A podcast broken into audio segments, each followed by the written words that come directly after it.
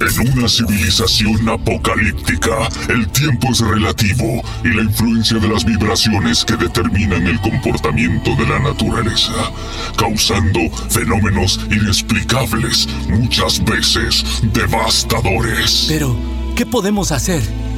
¿Cómo podemos salvarnos? Mi nombre es Optimus Prime y este es un mensaje para todos los humanos. Hemos percibido una señal de alta vibración en la ciudad de Ibarra, en un país llamado Ecuador.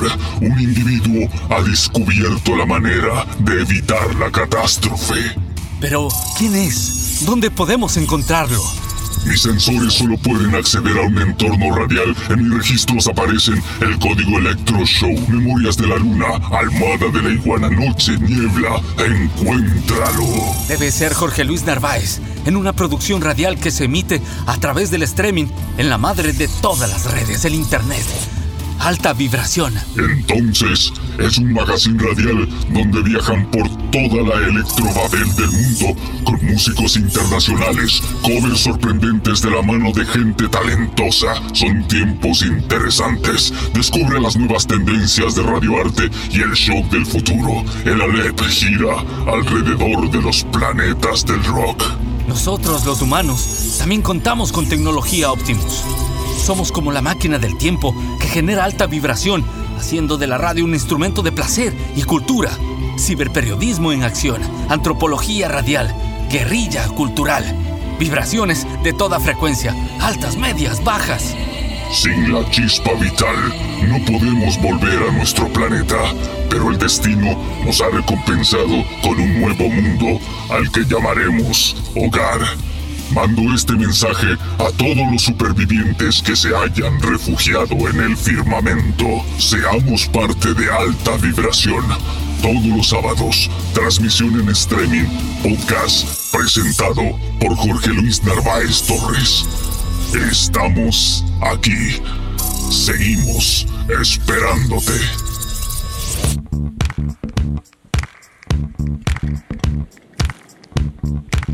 Desde la isla infernal de guerreras ilegales llegan los herederos del amor persiguiendo a los polizontes del Edén inmenso.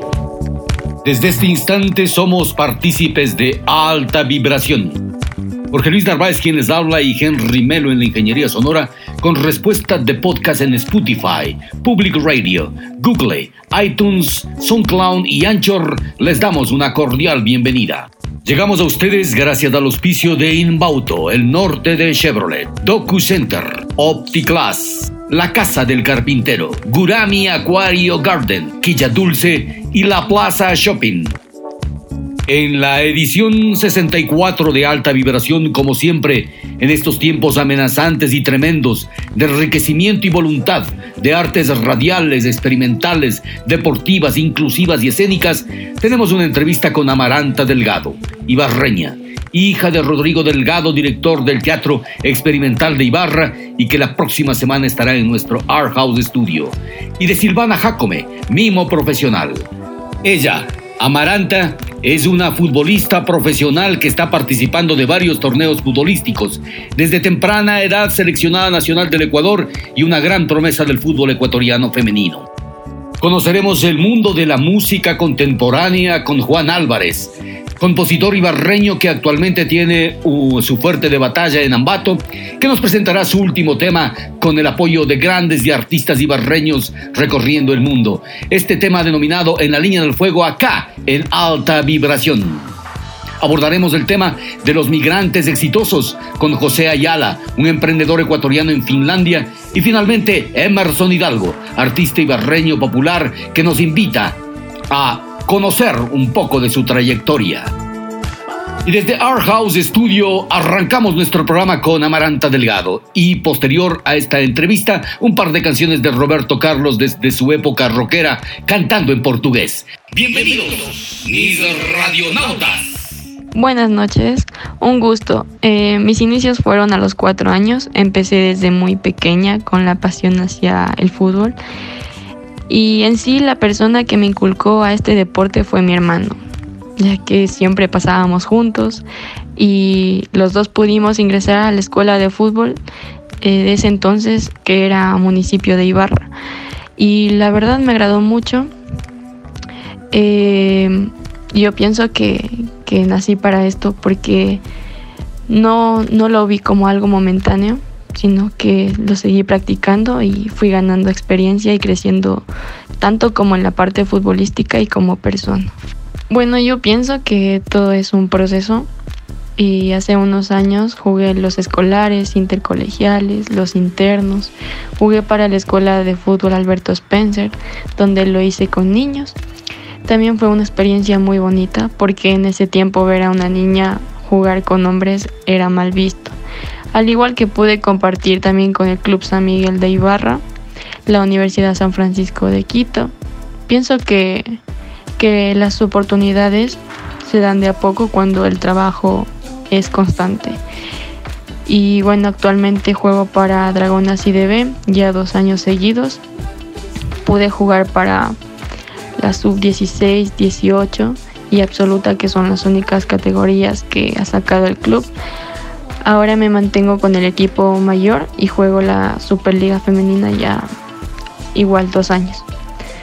Eh, gracias a Dios, en la escuela, en el colegio y en los equipos que he estado, he quedado como la máxima goleadora, mejor jugadora de los torneos. Con el equipo de Dragonas IDB también he sido goleadora. Eh, con la selección del Ecuador ya he jugado dos sudamericanos, una con la sub-19 y con la 20. Y pues ahora estoy seleccionada para la sub-17 que se dará en el mes de noviembre, esperando que nos vaya súper bien. Recientemente fue mi graduación, entonces por ese lado estoy más tranquila porque ya culminé mis estudios. Y la verdad, ahora estoy muy enfocada en el fútbol porque se vienen cosas grandes con el equipo esperando quedar campeonas para jugar la Copa Libertadores el año que viene. Y es muy complicado hacer otras actividades y a la misma vez cumplir con las obligaciones que se tiene con el equipo, porque tengo concentraciones en el complejo y jornadas de trabajo muy fuertes y casi todo mi día se va en los entrenamientos. Hoy en día hay más apoyo en el fútbol femenino y cada vez está creciendo y eso nos ayuda mucho a darnos a conocer nuestro potencial y nuestro talento. Y bueno, en lo personal yo soy muy feliz cuando estoy convocada para los partidos o para algún microciclo de selección, porque siento que estoy haciendo un buen desenvolvimiento en los entrenamientos. Y al igual para mi familia, al saber que jugaré algún partido, están apoyándome a la distancia y siempre están pendientes de mí.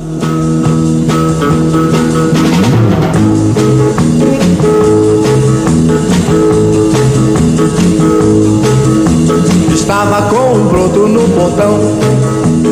Quando um grito ouvi pega ladrão. Alerta então fiquei, porém ninguém viu O tal larápio esperei passar por ali. Meu bem apavorado em casa entrou. E nem na despedida me beijou Ouviu-se então na rua, tremendo alarido Pois logo alguém pegou o tal bandido. Foi que ele roubou, e foi que ele fez. Os brotos responderam todos de uma só vez. Roubou um coração e tem que devolver. Senão um só quadrado ele vai ver nascer. Não vou nessa história acreditar.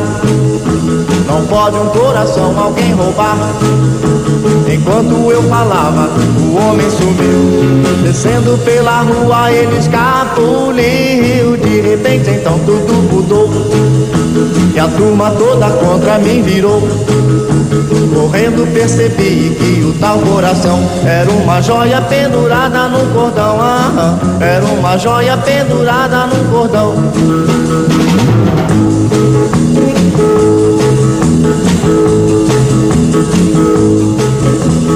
Foi que ele roubou e foi que ele fez. Os brotos responderam todos de uma só vez. Roubou um coração e tem que devolver. Senão um só quadrado ele vai ver nascer. Não vou nessa história acreditar. Não pode um coração alguém roubar. Enquanto eu falava, o homem sumiu. Descendo pela rua, ele escapuliu. De repente, então tudo mudou. E a turma toda contra mim virou. Sorrendo percebi que o tal coração era uma joia pendurada no cordão. Ah, era uma joia pendurada no cordão. Ah, era uma joia pendurada no cordão. Era uma joia pendurada no cordão.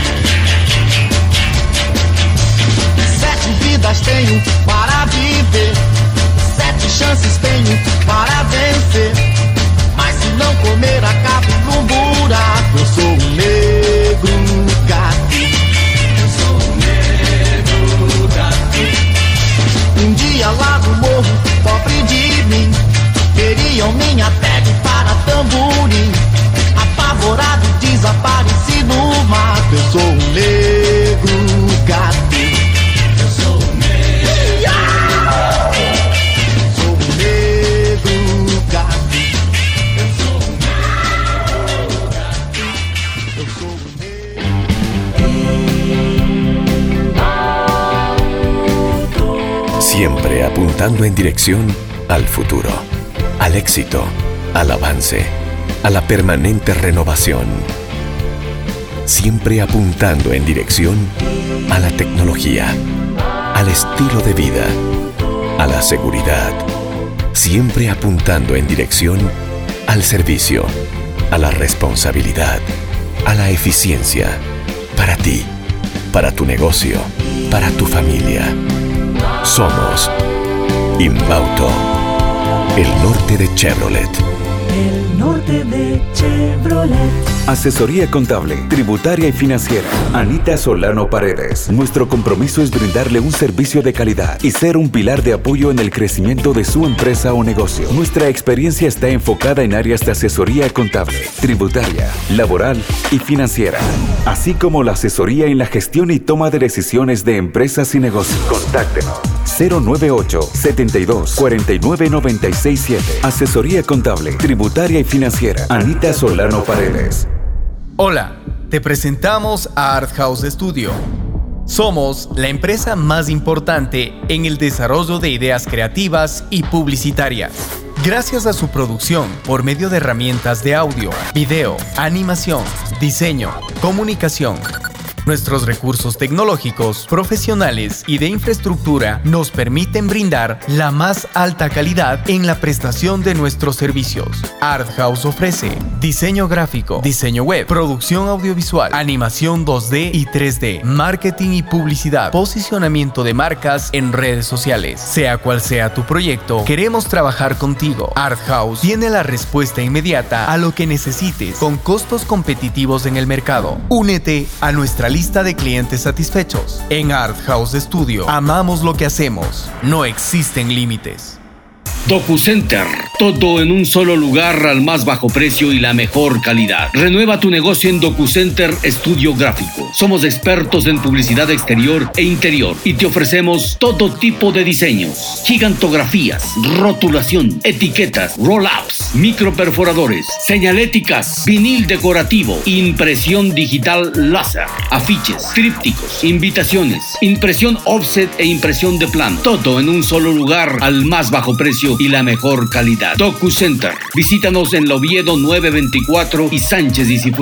Llámanos al 062 958 863 o al 098 446 7031. DocuCenter. Amigo, amiga, ¿quiere un platicero de lujo o una cerradura perfecta? ¿Quiere herramientas, maquinarias o accesorios de carpintería? No lo piense dos veces. El mundo del carpintero le soluciona todos sus problemas. Le ofrecemos herrajes para muebles de cocina, un mundo de accesorios y material único para maestros carpinteros. Vendemos cerraduras digitales para dormitorios, puertas principales, baños e infinidad de cerraduras. Nos encuentras en nuestra página de Facebook y en la calle Luis Cabezas Borja 163 y Juan José Flores. Ibarra, Ecuador. Nuestro contacto es el 0958-865-727 o el 062-950-363. Recuerde, un mundo de accesorios en el mundo del carpintero.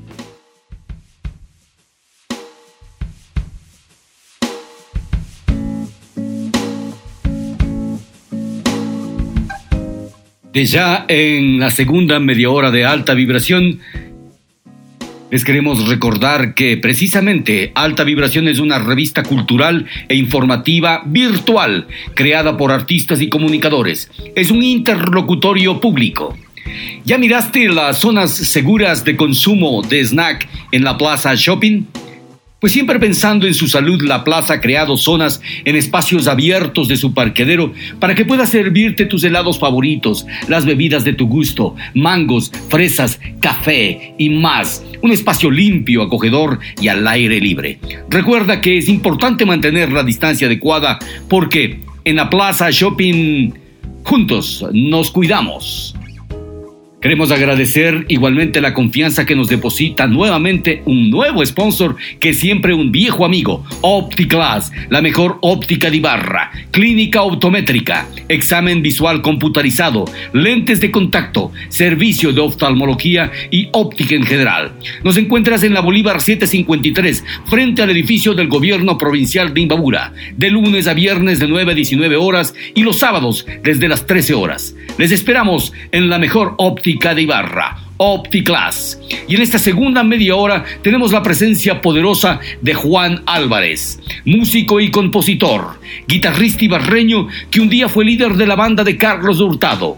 Voz y guitarra junto a Víctor Hugo Dávila, quienes abrieron el concierto de el famoso cantante chileno Fernando Ubiergo en el Coliseo Luis Leoro Franco. Ha sido cantante, guitarrista, líder de farándula, que tuvieron vastísimo éxito. Ahí estaban Miriam Muñoz, Ángel Terán, Roberto Erazo, Edward Mármol, Carlos Guzmán, Roman Mera poderosos músicos. Una gira realizaron con, en Colombia con los famosos terrícolas, con Leonardo Fabio y Jaco Monti, ídolos de Latinoamérica. Ha sido también eh, eh, nuestro, nuestro invitado de hoy, Juan Álvarez, eh, guitarrista de Falcon Brass, con destacados amigos, compositores y músicos como Patricio Vaca, Pablo Lastra, Beto Ortega y Lenin Villafuerte. Pop Línea es otra de las agrupaciones de nuestro amigo Juan, con Javier Silva, con Patricio Vaca y también nuevamente con el conejito Villafuerte. Radicado actualmente en Ambato, ha logrado posicionarse como voz y guitarrista líder de grupos como Madame Nana, CSI de Ambato, guitarrista líder de Nameless. Su producción musical la realiza desde Studio Records, grabación, mezcla y masterización y está trabajando con los principales artistas del centro del país. Sostiene un canal virtual denominado Conectados, donde efectúa entrevistas y promociona música de grupos y también de algunos eh, cantantes independientes. En la línea del fuego es el tema que presentaremos esta noche y algunas otras interesantes novedades. Pero últimamente ha participado en grabaciones de temas como Sobreviviendo con los músicos y barreños alrededor del mundo y Solo le pido a Dios. Varios temas adicionales con Miriam Muñoz. Vamos a escuchar esta interesante apuesta musical. Cuéntanos, Juan, de tu vida en alta vibración. Muchas gracias, mi hermano. Qué gusto estar contigo en tu programa Alta Vibración. Eh, realmente, pues, estas son anécdotas de hace muchos años atrás. Me gusta decir en el tiempo de la chispa, ¿no? Pero ese tiempo de la chispa realmente era bueno entonces tuvimos la oportunidad con Víctor Hugo Dávila, que últimamente le he visto mucho en las redes. Él tocaba la armónica, sigue tocando la armónica. Y fíjate que dos jóvenes, yo con mi guitarra acústica, una guitarrita de palo, él con su armónica y cantando canciones, bueno, ese tiempo un poco protesta, ¿no? León Yeco. Eh, pues ese tipo de música estaba todavía en, eh, en auge. Entonces por ahí empezamos. Los nervios de siempre, los nervios de siempre que creo que hasta ahora los tengo, que vale la pena porque eso te pone un poco más, más despierto. Respecto a la pregunta que tú hacías, si nos preguntábamos respecto a un, a un futuro en el área musical, tuve el privilegio de estudiar mi doctorado PhD en Cuba y la gran diferencia de que un músico es respetado, un músico realmente demuestra la cultura, el aporte a la sociedad. Acá en cambio, cuando te veían con el cabello largo, músico, ¿y de qué vas a vivir? Era la pregunta, ¿no? Y la respuesta es que seguimos viviendo y seguimos viviendo muy bien en un sentido con un enfoque social que es lo más importante, mi querido Jorge Luis. Em, eh, todo ese eh, proceso de búsquedas, sobre todo musicales, de estilos, de, habilidades eh, profundamente.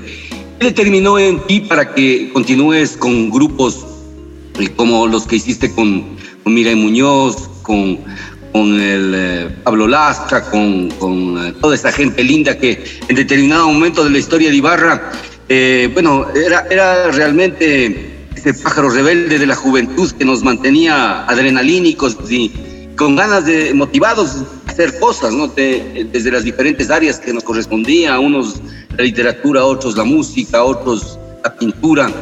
Eh, ¿Qué te decidió mantenerte en la música? Tuviste que esa era tu vocación. ¿Cómo te encuentras ahora? Bueno, si haces eh, una evaluación así.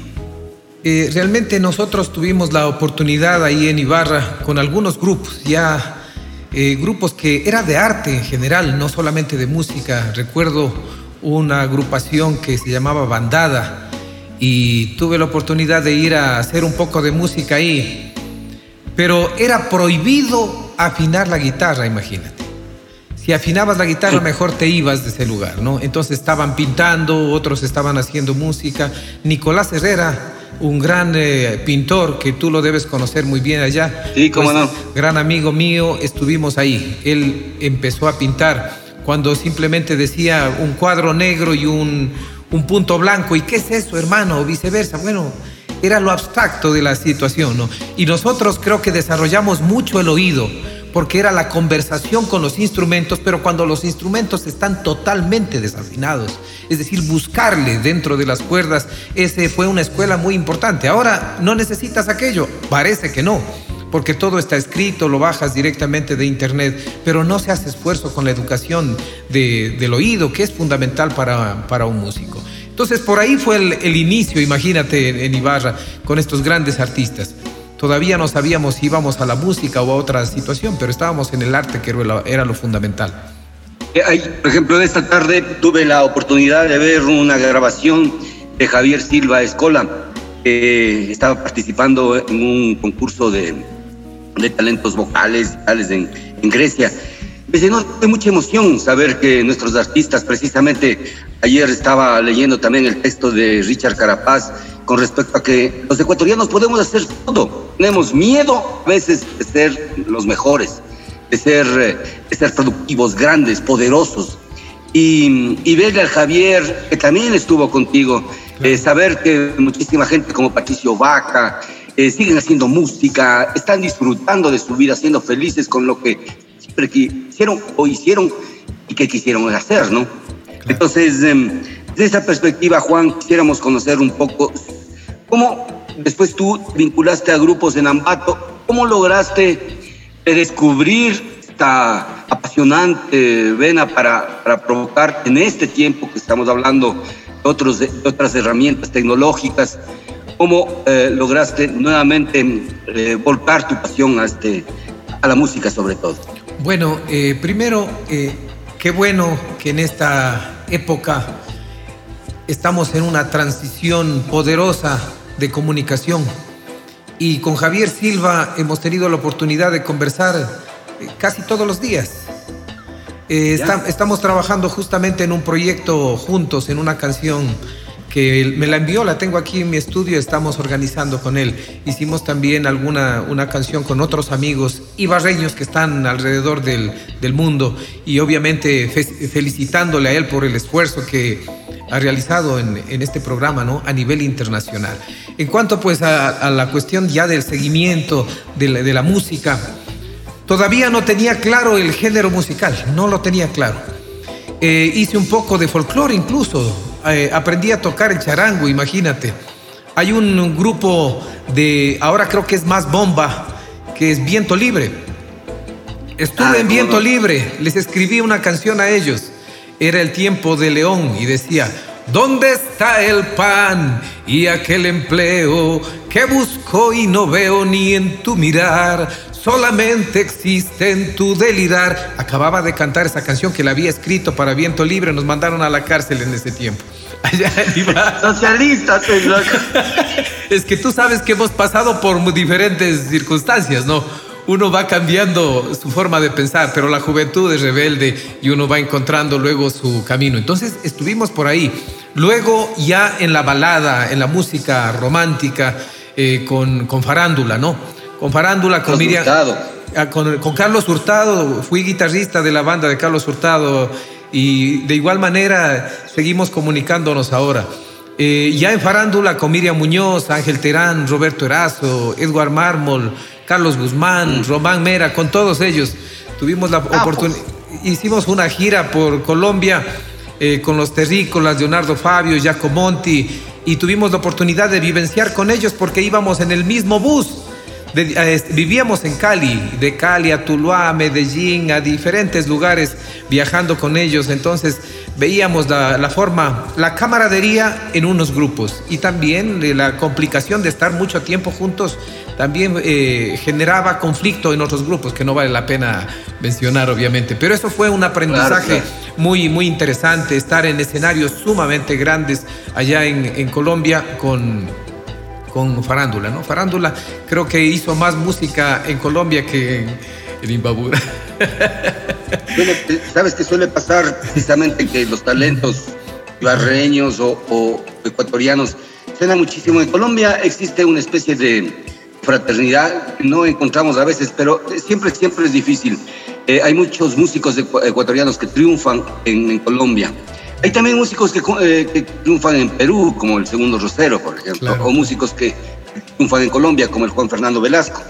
Ahora, eh, este, este tipo de, de experiencias que tú fuiste acumulando, eh, ¿qué resultado crees que han dado en tu vida personal? ¿Te han ayudado a configurarla así el, coraje? Porque a veces es, es- es mentira que los artistas no tenemos desafíos terribles. También, claro, o sea, son propuestas que uno se hace en la vida, la existencia se vuelve a veces una especie de derrotero con respecto a las artes. Nos toca luchar y, y, se- y que, ese, y que ese, ese afán por, por el arte sea un acicate. O sea, yo a veces pienso que es, es como un instrumento para lidiar el fracaso cotidiano.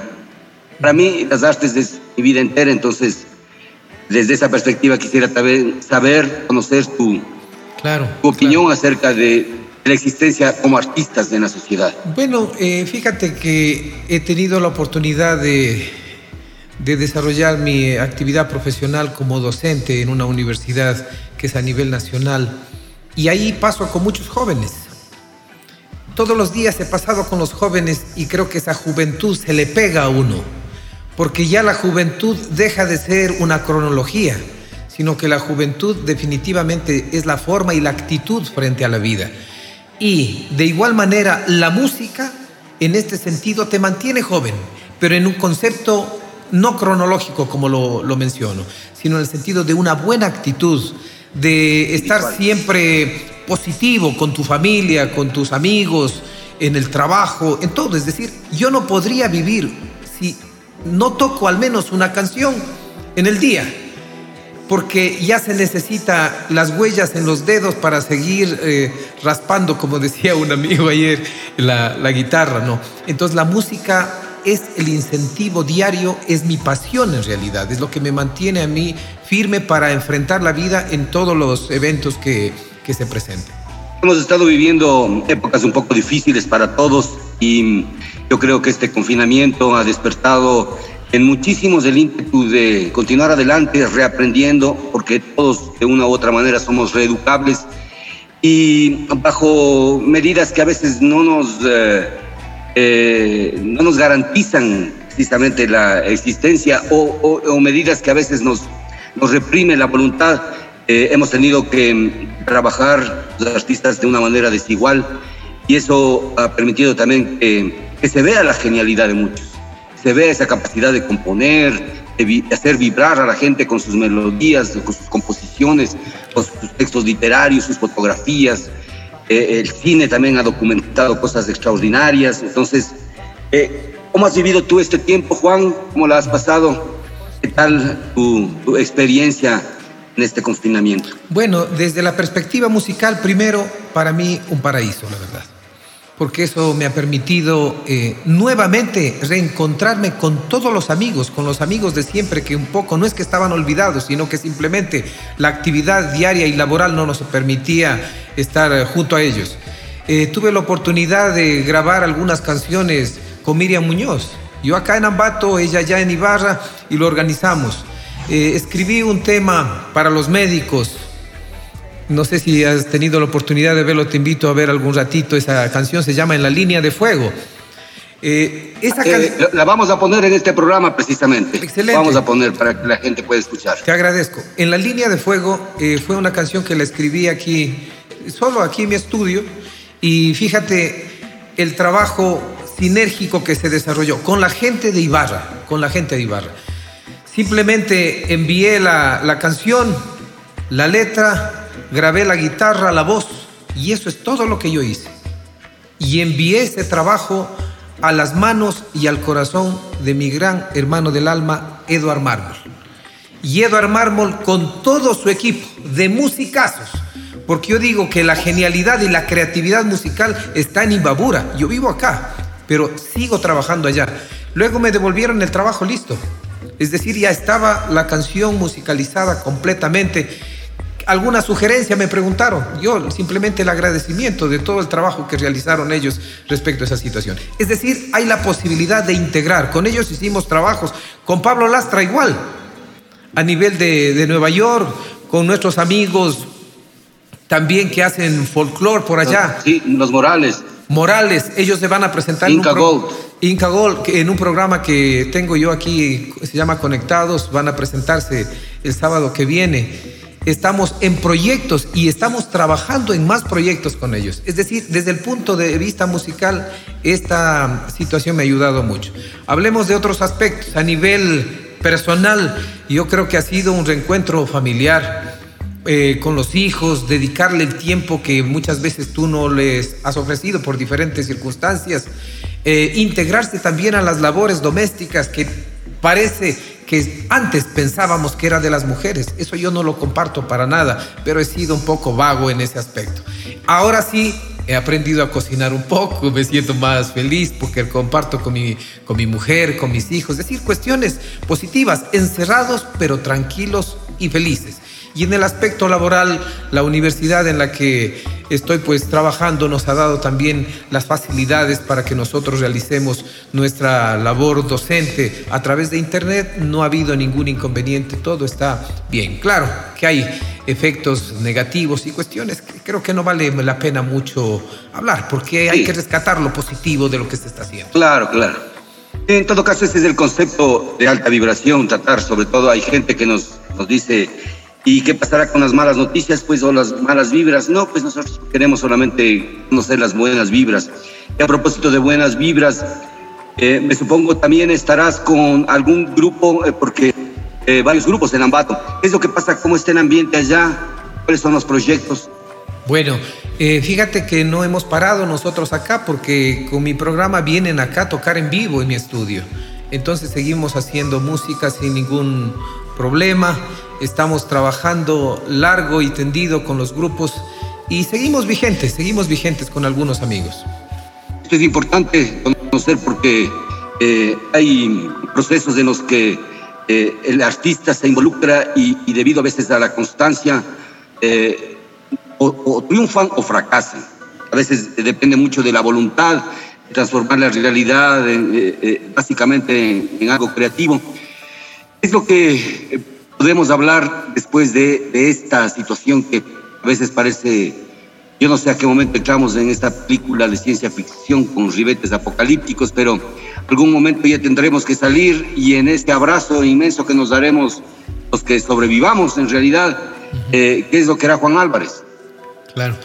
Bueno, yo pienso que los, los fracasos son realmente aprendizajes para el éxito. El éxito nunca medido desde la perspectiva económica, que realmente a mí poco me interesa esa situación sino más bien el sentirse integralmente feliz, que ya es difícil, porque hay que sentirse también eh, un poco mal para poder valorar las cosas. Y este escenario que nos ha presentado el mundo nos ha hecho valorar a nuestra familia, al prójimo, de una manera mucho más sustancial. Entonces, en, eh, en la música también existe hermandad. Todo mundo nos estamos ayudando en este momento, ¿no? Eh, tengo yo, por ejemplo, un, amigo que ahora a propósito vive en Ibarra. Se llama Diego Manzano. Ese es una voz espectacular de mi grupo CSI Ambato, que por las circunstancias pues estamos complicados. Diego Manzano. Eh, tenemos también un compañero, Marcelino García, chileno, es el bajista de este grupo, Renata Millacán, Germania Cuesta, es decir, hombres y mujeres en, esa agrupación que ha hecho, pero realmente impacto acá en, el centro del, del país. Y actualmente, debido a estas circunstancias, seguimos ensayando. Algunos que pueden venir acá a mi casa, a mi estudio, lo hacemos. O si no, pues nos enviamos diferentes canciones, los avances que tenemos para no dejar eh, el movimiento. Eh, justo como allá en Ibarra, Eduard Mármol me comentaba de una, de una tendencia que ellos están tratando de que se siga manteniendo todo el movimiento musical. Esa es la idea. Sí, eh, es de comprobable, sobre todo en la familia Mármol, uh -huh. eh, tuvieron una gran pérdida últimamente con, con, Anselmo. Claro. Pero hay que recordar que ese, ese, el mejor tributo probablemente sea los Rips, que es el grupo de, de, de, de la, los hijos de Miriam y de, mi pana Edward. Mármol. Sigan adelante.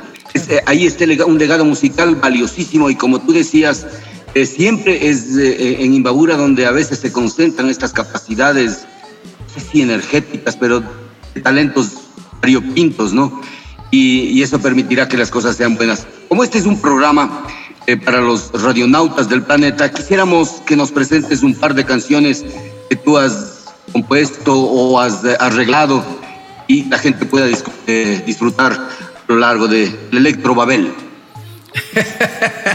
bueno, sabes que quisiera eh, ver algún tema de esos refundidos. A ver si, déjame ver mi, mi, guitarra para. Primero a ver cómo suena, ¿no? Si es que suena vamos. o no suena, entonces según eso vamos avanzando. ¿Escuchas? Totalmente bien. Ex excelente, excelente. De Francis Cabrel, hermano. De Francis. Cabrel. Vamos a ver. El cielo va enredándose en mi voz. Negra playa, negro sol, negro mar muerto a mis pies. La bruma juguetea junto a mí. Esta noche no hay luna aquí y sé que no podré dormir. Tal vez encontraría una mujer si mi voz fuera a caer en las rocas o en el mar. Maldito viento, sopla sin piedad y me castigas a esperar un imposible amor quizás mientras sueño del absurdo más inmenso al más pequeño pero el día no me entiende y se me va. Y junto a mí el mar se calla, es árbitro de mis batallas, cuántas mujeres en mi haber. Mil faldas, mil cabellos, mil abrazos, el amor hecho pedazos es triste, pero es mi verdad. Mientras sueño del absurdo más inmenso al más pequeño. Pero el día no me entiende y se me va. Ahí nomás, porque es larguísimo el tema, ¿no? Sí, muy chévere, muy chévere. Francis Cabrel. De Francis Cabrel, eh, sí. Algún día creo que algún día creo que le maté en la radio yo, hermano. ¿En serio? Todavía Sí, vive, porque- todavía existe. Sí, y fue alcalde de una ciudad en, en- en Francia. Bien reconocido, querido. ¿Cómo no? ¿Cómo no? Alguna vez, eh, cuando no existían las falsas noticias. eh, Vos lo mataste. dicho, sí. Él hizo un tributo y tenía un programa de radio. Qué loco que eres, en la hermano. Bocú. Oye, a propósito, a propósito de la Bocú, hermano, para recordar esos tiempos mozos, tu- tuve la oportunidad eh, con Patricio Vaca de hacer muchos jingles. Para, Claro. Para la Bocú y otra radio, creo que se llamaba Digital. Imagínate ese tiempo, radio digital. Creo que fue de, de Tulcán por ahí. Sí, de los Osvaldo Zurita, sí, la Eh, misma era. Hicimos nosotros los jingles ahí para la radio. ¿Qué te parece? Chévere. Eh, eh, de, de esta manera nosotros queremos hacerle partícipe a la gente, pues precisamente de tu talento y, y de esa fina voz que te acompaña. Eh, a ver si nos, nos deleitas con otra canción así. Perfecto, en perfecto. Acústico para nuestros amigos Sí. radionautas. Guitarrista, guitarrita de palo nomás. Linda.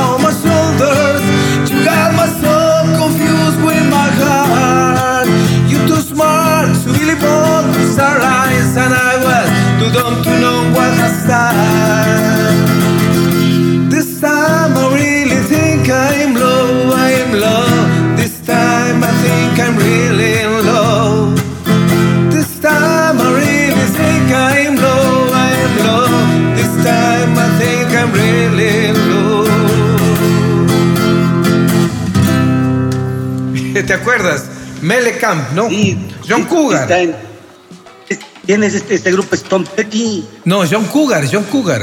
John Cougar Mellencamp. Correctamente. Sí, sí, sí. John Cougar es. Eh, bueno, em, para finalizar este, este diálogo eh, fantástico que hemos mantenido, Juanito, antes de que nos deleites con la última canción, Cuéntanos de qué consiste precisamente este proyecto tuyo denominado Conectados. Bueno, eh, la idea es entrevistas, entrevistas y fundamentar la creatividad de los músicos independientes. Los músicos independientes que tengan un lugar donde definitivamente hay ayuda de todo tipo, porque hay mezcla, hay masterización y hay presencia en las redes, que es lo fundamental. Entonces, cuando vienen al estudio, eh, directamente pues les damos todas las, eh, las posibilidades de que ellos puedan demostrar la creatividad y el trabajo que están desarrollando. Conversamos de sus proyectos, de, digamos, de las diferentes canciones que están eh, realizando y también a nivel, digamos, en línea. Hemos realizado algunos, algunas experiencias desde el Carchi, imagínate, desde el Carchi, hemos hecho también de Nueva York, hemos hecho de, Ibarra y nos ha ido bastante bien. Tú sabes que hay siempre limitaciones a veces por, por internet, pero la gente se da el tiempo de en su casa con un buen computador, con, una, con un internet para ayudarles. Entonces Conectados está funcionando y esa es la idea. Perfecto.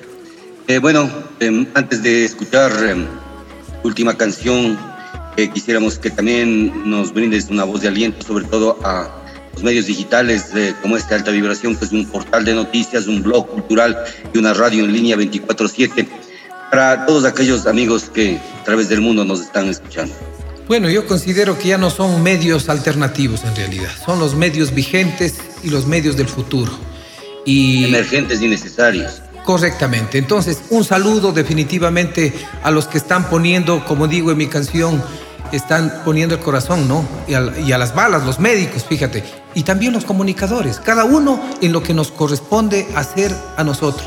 Aprender, porque eso no se puede dejar de, hacer toda la vida. ¿Para cuántos años vas, mi querido Jorge? ¿Para cuántos años estás? 58 cumple este año. Bueno, yo el 25 de diciembre, ¿vos? Yo el 14. Entonces, 15 días. Vos, eres más viejo. Yo soy más viejo, sí, 15 días. Un pequeño consejo, mi querido hermano. Deja de fumar. Ya. Yo te pido igualmente en, reversa, deja de beber, Juan. No, no, yo no tomo, muy poco. Ah, no tomas. Poco, poco. Ya, ya el cigarrillo dejé hace 20 años atrás. Y, un traguito de vez en cuando, pero una, dos copitas nada más, nada más. Eso es todo. Es perfecto, es perfecto. Sí, es perfecto. Para la, para la música tienes que dejar de fumar de ley. Claro. Eh, bueno, desgraciadamente yo tengo el, oficio de escritor, si es que a veces el tabaquito sí es buena compañía. Bueno, hermano, discúlpame que te haga una pregunta. Yo soy el entrevistado, pero a mí me interesa mucho la literatura, entonces quisiera conocer alguna obra tuya para poder leer y disfrutar, hermano. Bueno, em, yo tengo cinco libros publicados y últimamente saqué un libro de cuentos en el, bueno, no últimamente, sino en el 2016 libro que se llama La Casa del Mono Sucio y unos cuentos electrónicos. Y, sabes que no tengo más que un ejemplar, es decir, tuve bastante éxito de, de, la edición de mil ejemplares, los agoté todos. Y los otros igualmente también están agotados, los encuentras en línea en el internet, si es que no están perdidos. Ahí ya te pasaré los links para que puedas leer algunas de las, las creaciones que se hicieron a lo largo de esta vida. Bueno, mi hermano, yo te agradezco mucho esta llamada y este encuentro contigo, pues, y el deseo de que alta vibración, tu programa, pero fundamentalmente tú, porque tú eres la persona que generas los programas y no has generado solamente este programa. Has hecho historia en, todo lo que es de Imbabura y en el Ecuador y, y ahora en el mundo, porque estamos conectados prácticamente en el mundo. Te deseo muchos éxitos. Y la canción no la voy a cantar la canción quisiera que algún rato en este programa lo puedas poner. Es en la línea de juego para los médicos. Perfecto. Que la, hemos dejado y la hemos grabado con todo cariño para esta gente que ha dado su vida incluso. Maravilloso, maravilloso. Es de espectacular con ese cierre. Nosotros vamos a escuchar pues en la línea de fuego, ¿es, no? En la línea de fuego, correcto, así es el tema. Tremendo. Eh, gracias Juan por tu tiempo, gracias por tu eh, por tu buena vibra, por transmitirnos toda esa capacidad que gente como tú hace para que la música sea realmente lo que debe ser, algo imprescindible y esencial. Muchísimas gracias, Juan. Un abrazo, hermano. Nos vemos pronto. Un abrazo igualmente. Chao.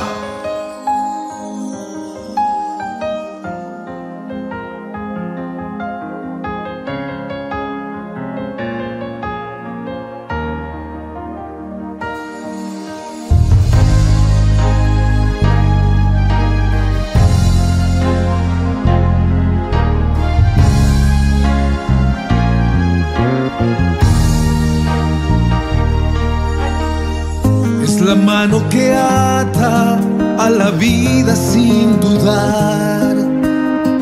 Es sostén del doliente, es valiente por sanar. Cicatriza tristezas, da esperanza, da confianza. Regala mil sueños al desvelo sin final. Con su bata color alma, sorteando amenazas, es el faro en la oscuridad. En la línea de fuego, médico. En la línea de fuego, con Dios. En la línea de fuego, con amor. En la línea de fuego,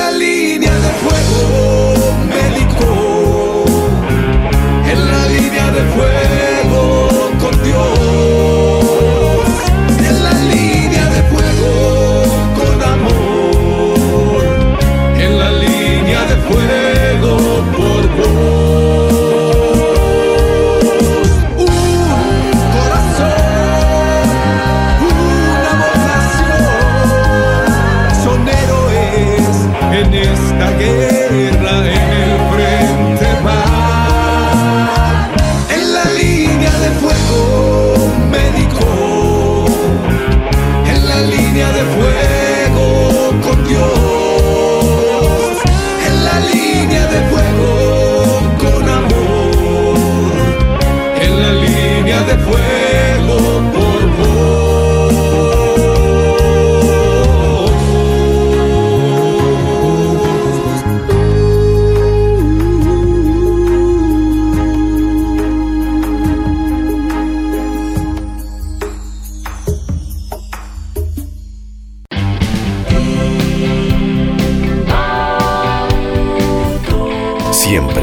En dirección al futuro, al éxito, al avance, a la permanente renovación.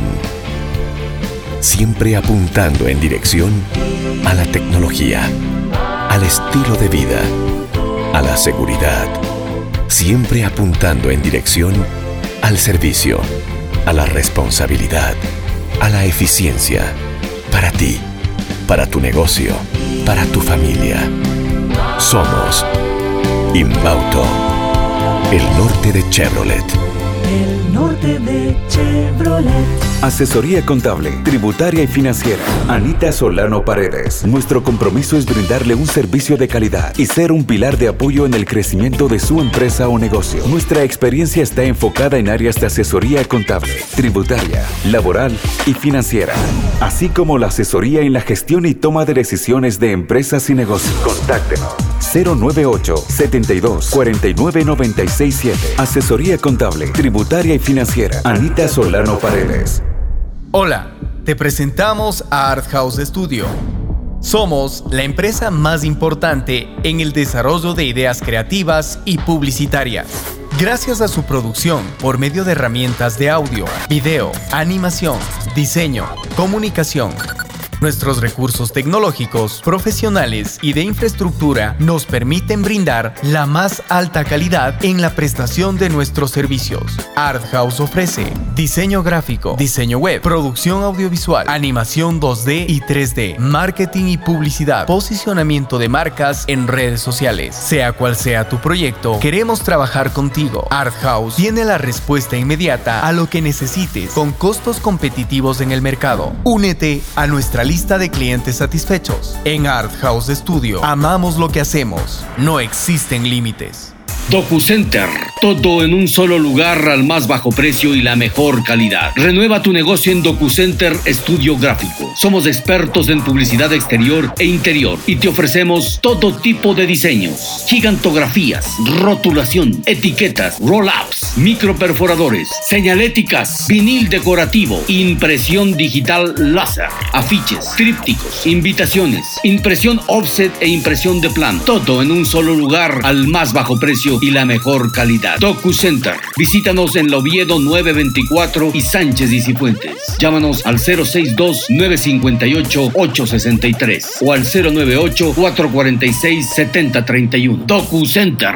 Amigo, amiga, ¿quiere un platillero de lujo o una cerradura perfecta? ¿Quiere herramientas, maquinarias o accesorios de carpintería? No lo piense dos veces. El mundo del carpintero le soluciona todos sus problemas. Le ofrecemos herrajes para muebles de cocina, un mundo de accesorios y material único para maestros carpinteros. Vendemos cerraduras digitales para dormitorios, puertas principales, baños e infinidad de cerraduras. Nos encuentras en nuestra página de Facebook y en la calle Luis Cabezas Borja 163 y Juan José Flores, Ibarra, Ecuador. Nuestro contacto es el 0958-865-727 o el 062-950-363. Recuerde, un mundo de accesorios en el mundo del carpintero. Alta vibración en una producción radial que se emite a través del streaming en la madre de todas las redes, el Internet, haciendo de la radio un instrumento de placer y cultura, ciberperiodismo en acción, antropología radial, guerrilla cultural, vibraciones de toda frecuencia,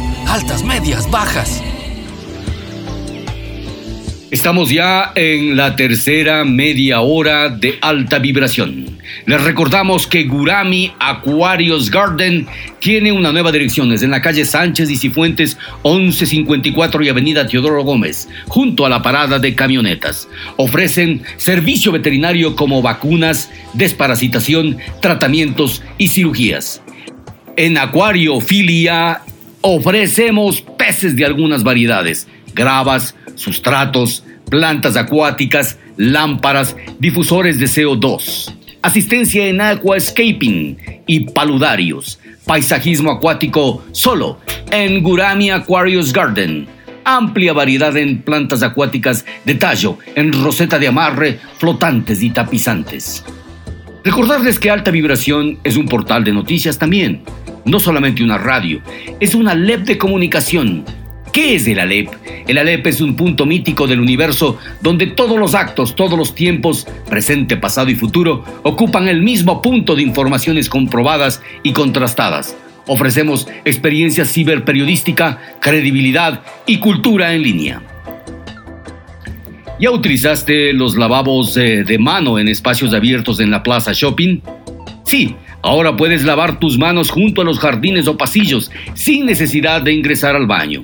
Además, tenemos varios dispensadores de alcohol gel a tu servicio en diferentes columnas y paredes. Qué hermoso estar al aire libre en un centro comercial en esta pequeña ciudad llamada Plaza Shopping. Juntos nos cuidamos. Ahora, escuchemos un importante testimonio de José Ayala. ¿Quién es José Ayala?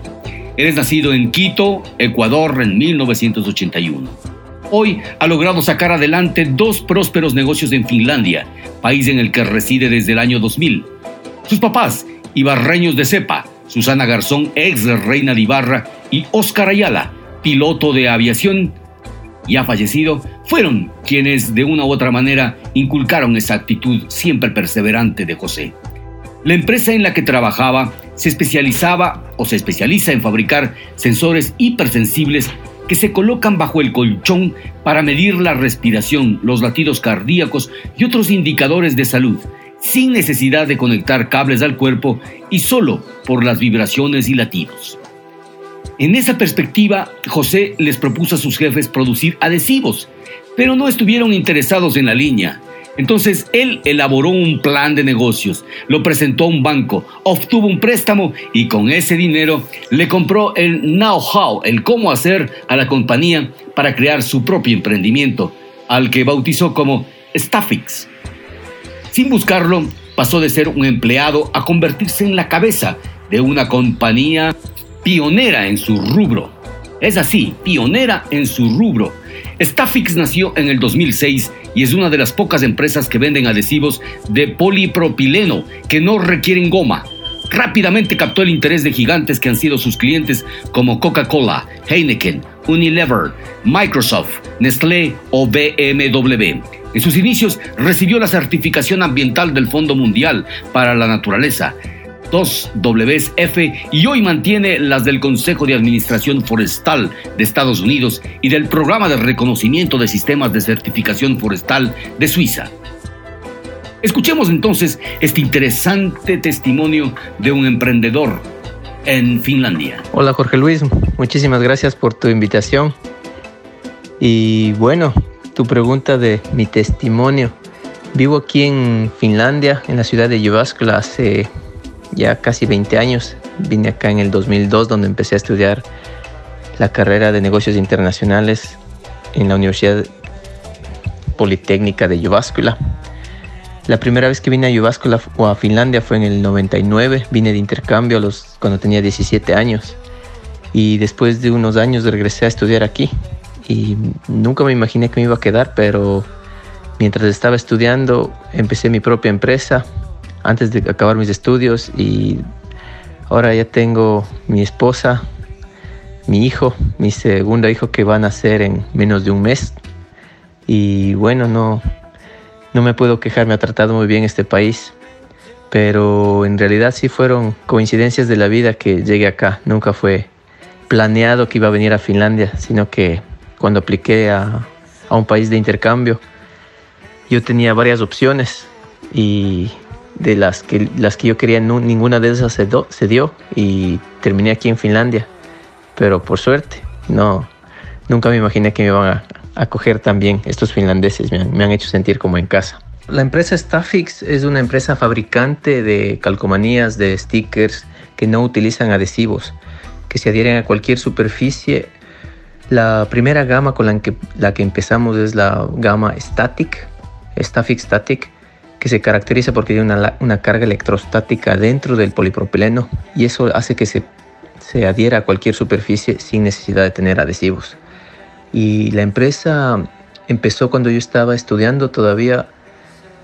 Un amigo me llamó y me, yo estaba viajando en el sudeste de Asia y me llamó a decir que tiene un contacto donde él está trabajando y están buscando una persona que hable español, finlandés e inglés para empezar una subsidiaria en, en Los Ángeles, en Estados Unidos. Y bueno, esas oportunidades llegan pocas en la vida, así es que me causó muchísima curiosidad. Le dije que, que claro, apenas llegue a, a, Finlandia, de regreso, del, que termine el viaje, estoy muy, pero muy interesado, que quiero hablar con él, con el jefe de la empresa.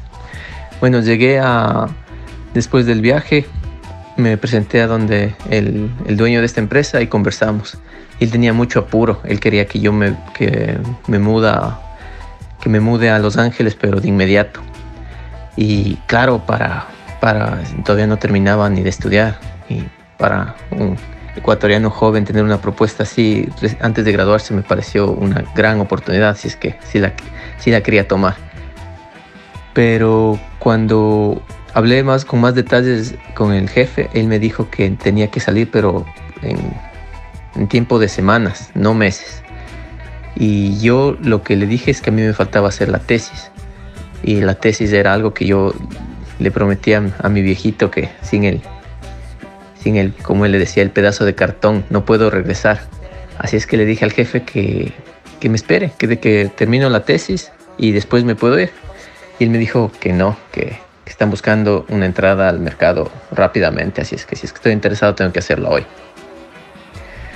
Bueno, me fui a la casa con una respuesta negativa que, que no voy a poder ir, pero me, me, quedé pensando y digo, bueno, no, no puedo dejar pasar esa oportunidad, esa oportunidad porque no, no llegan muchas de esas en, en la vida de uno. Así es que me puse a pensar y le propuse, llamé a mi profesor de la universidad y le, le, le, comenté una propuesta que yo quería hacerle y me dijo que no hay ningún problema, que le parece, que le parece bien. Entonces tuve una reunión con, mi, con este jefe de la empresa y le digo, mira, lo que te propongo es lo siguiente. Eh, yo hago la tesis y el tema de la tesis es cómo abrir una, una, empresa en los Estados Unidos y te hago todos los trámites legales que es para la apertura de empresa y las averiguaciones porque era un, una empresa que hacía eh, equipamiento que es considerado como equipamiento médico entonces necesitan ciertas ciertos permisos específicos de la FDA que es la Food and Drug Administration en Estados Unidos eh, tenía unas necesitaba unas certificaciones ISO específicas para poder abrir unas certificaciones CE, que son las, las europeas. Bueno, era un proceso bastante largo. Y cuando le propuse eso, le dije que no me tiene que pagar nada, que yo hago todas estas averiguaciones como mi tesis. Y, y entonces prácticamente trabajo para él ya avanzando su, su plan de, para abrir la empresa en Estados Unidos. Y, y bueno, en ese en ese momento me dijo que claro, que con gusto le pareció muy bien y me puse a hacer la tesis y mientras yo estaba haciendo la tesis, mi reporte final era que no le recomendaba abrir esa empresa porque al momento se iba a demorar mucho en poder tener ingresos, o sea, no podía vender el, el producto mientras no tenga las, las aceptaciones del FDA. Entonces mi, mi recomendación para él fue la siguiente, no, no, tienes, no tienes una un buen timing para la empresa, así es que te recomiendo que no la abras. Después de leer mi recomendación de que no, que no abra la empresa, que no, que no dé adelante, que no vaya adelante con ese progreso, él me quedó mirando y me dice, pero te das cuenta, te estás, me estás diciendo que, que te dejo sin trabajo, o sea, si no abro la empresa no tengo trabajo para ti. Le dije, bueno, claro que me doy cuenta, pero ese es lo, el reporte, no te voy a mentir. Entonces me dijo, sí, sí, le gustó mucho, se sorprendió de porque contacté a unas a unas organizaciones en Estados Unidos, hicimos unas pruebas, nos hicieron unas pruebas eh, gratuitas porque nosotros entregamos los materiales. Entonces estaba muy contento con los resultados que tuvimos y me dijo, pero ¿sabes qué? No te vayas, quédate aquí trabajando un tiempo y vamos a ver qué te, qué te podemos proponer. Y después de eso le... Bueno, yo era curioso, entonces me metí a ver la, las máquinas de producción que tenían en la empresa y, esta, y estos productos que ellos hacían, que son considerados, uh, son unos sensores que utilizaban para medir tu respiración, tus latidos del corazón, todo sin conectarte nada al cuerpo por debajo del, por debajo del, del colchón. Ellos en el proceso de, de la fabricación de estos sensores ponen una carga electrostática al polipropileno muy fuerte que hace que se cargue también, que cuando se carga hace que se pegue y se adhiere a cualquier superficie. Pero eso nunca fue la intención del producto, simplemente fue, como se dice, un, una, un efecto que no era, no era el deseado, pero no, se, no servía para... Ah, bueno, a mí se me ocurrió que nos puede servir para hacer eh, posters, stickers, lo que sea de este producto y le propuse al, al, jefe, pero no se, no se entusiasmó de la idea. Pero bueno, le, le, continué proponiéndole la misma, la misma idea de que, de que por qué no ha pensado en esta opción. Si es que le parece, podemos empezar una, una empresa donde él pondría el capital y yo, yo haría todo el trabajo para empezar una, una spin-off y empezar una, una, empresa diferente que se dedique a fabricar eh, materiales de, de impresión, materiales de, de, de, promoción en punto de venta y este tipo de cosas. No, sé, no le convencí, me dijo que en realidad no le parece que tengan capital para empezar en otro proyecto así, pero me quedé pensando y hice un, un plan de negocios, un business plan, apliqué a un, a un préstamo en el, en el, banco local de aquí y me, me cedieron el préstamo y le compré el know-how, el conocimiento para, para para yo poder fabricar estos stickers con, con la tecnología basada en, en, estos, en estos sensores. bueno, y así empezamos y poco a poco ganando clientes y me acuerdo que en Finlandia tuve mucha dificultad en, en ganar los primeros clientes, pero fue una feria en, en, Alemania y me acuerdo los primeros clientes fueron Bayer, Sharing Plug, unas farmacéuticas bastante conocidas, grandes. Eh, tuvimos unos contratos con, con Coca-Cola y empresas que querían a, a, apostar por unos productos que eran en ese momento eran, eran bastante bastante nuevos, innovadores. Así es que tuvimos la suerte de tener unas grandes referencias al principio que nos ayudaron para abrir más mercado cada vez en otros países. Y bueno, así es como, así es como empezó Staffix. Tengo otro emprendimiento que se llama Sabutuban Apaya, que es una empresa, bueno, es algo especial, no es un restaurante, tampoco es un... Tenemos varios saunas, es un más, yo lo clasificaría como un centro de eventos. Eh, no tenemos alojamiento, no compramos el alojamiento. Nosotros con mi esposa compramos este negocio hace, van a ser cuatro años y lo hemos desarrollado, hemos, lo, hemos puesto mucho, mucho cariño porque en realidad también es nuestro, nuestra, nuestro hogar donde vivimos, es junto a este negocio. Y estamos ubicados a cuatro kilómetros del centro de la ciudad de Yubáscula por, por lago. Si es que vienes por la carretera son casi 12 kilómetros. Y es una isla que es una isla protegida, un área natural. Y bueno, el coronavirus nos ha afectado, pero muchísimo porque somos especializados en eventos corporativos grandes, o sea, bueno, medianos o grandes que son de 100 personas, 120 o más. Y son eventos internacionales, principalmente de nuestros clientes y eso absolutamente es lo que más ha caído. Eh, eventos grandes han sido, por un tiempo eran prohibidos aquí por ley, por las restricciones que tenían. Y los eventos internacionales, o sea, ya como te puedes imaginar, es algo que ya no se organiza y no, no nos podemos olvidar. Lo que yo estimo, por lo menos este año y lo más probable que hasta la próxima primavera, me imagino que, o espero que para para mayo del próximo año esto y esté, normal, pero antes de eso yo creo que sería una, una sorpresa positiva. Así es que para nosotros es un poco más difícil que para un restaurante, ya que estamos ubicados lejos del centro de la ciudad, no tenemos flujo de clientes que simplemente puedan venir acá a retirar comida takeaway para llevar. No, no ha sido una opción para nosotros muy realista tenemos costos grandes de, de nuestros, eh, de todas las construcciones que tenemos del inmobiliario porque son como 30 y más eh, edificios que tenemos. Bueno, no edificios, son construcciones antiguas que han sido que lo que es común en todas las construcciones que son originarias del centro de Finlandia, que han sido han sido desarmadas y han sido resambladas, han sido instaladas otra vez aquí en, este, en esta isla.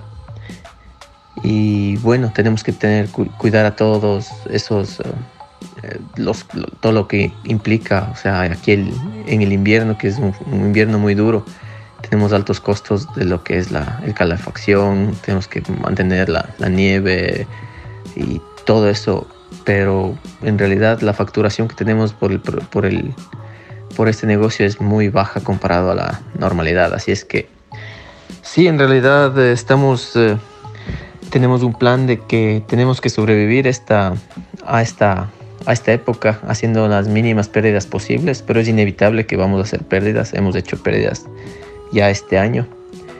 Y bueno, o sea, tomamos, tuvimos que tomar un préstamo adicional para, para poder salir de esta, de esta crisis. Y bueno, afortunadamente solo es dinero que algo lo espero lo podamos recuperar y hemos intentado hacer nuevos proyectos donde vendemos también paquetes takeaway para que puedan la gente para llevar pero son relacionados con eventos especiales no es algo que lo tenemos todos los días abierto y ha tenido muy buena acogida pero por más buena acogida que hayan tenido los servicios que hemos implementado no se compara a los negocios normales que tenemos cuando tenemos unos grandes eventos corporativos. No, nada que ver con eso. Y bueno, ya vamos a ver cómo nos, cómo nos trata el, el, futuro. Hemos tenido muy buena acogida y desde que hemos eh, tomado riendas de este negocio hemos hecho crecer las ventas y tenemos reservaciones, por ejemplo, para bodas teníamos vendidas ya dos años en adelante y algunas hasta tercer año en adelante, entonces tenemos una muy buena, hemos ganado una muy buena clientela o cartela de clientes que en realidad eh, nos ha ido nos ha ido bien, pero es un negocio que tiene, claro, es limitados los fines de semana que tienes los veranos aquí en Finlandia. Entonces no es algo que lo puedes hacer crecer muy grande al negocio, pero tampoco es una, no es nuestra intención que crezca un, negocio muy grande porque en realidad también al mismo tiempo es nuestro hogar. Entonces queremos que se mantenga de un tamaño, un tamaño manejable, sin que sea mucho estrés ni tampoco tengamos muchas uh, presiones por muchas deudas. Es algo que lo queremos mantener en un negocio más como, se, como lo decimos, un, tipo de vida, porque es algo que estás viviendo aquí. En los veranos tenemos animales, teníamos gallinas, teníamos eh, ovejas, y es un negocio que es como parte de, nuestro día a día. Es como tener una, finca, como quien dice en, en Ecuador, y vivir ahí.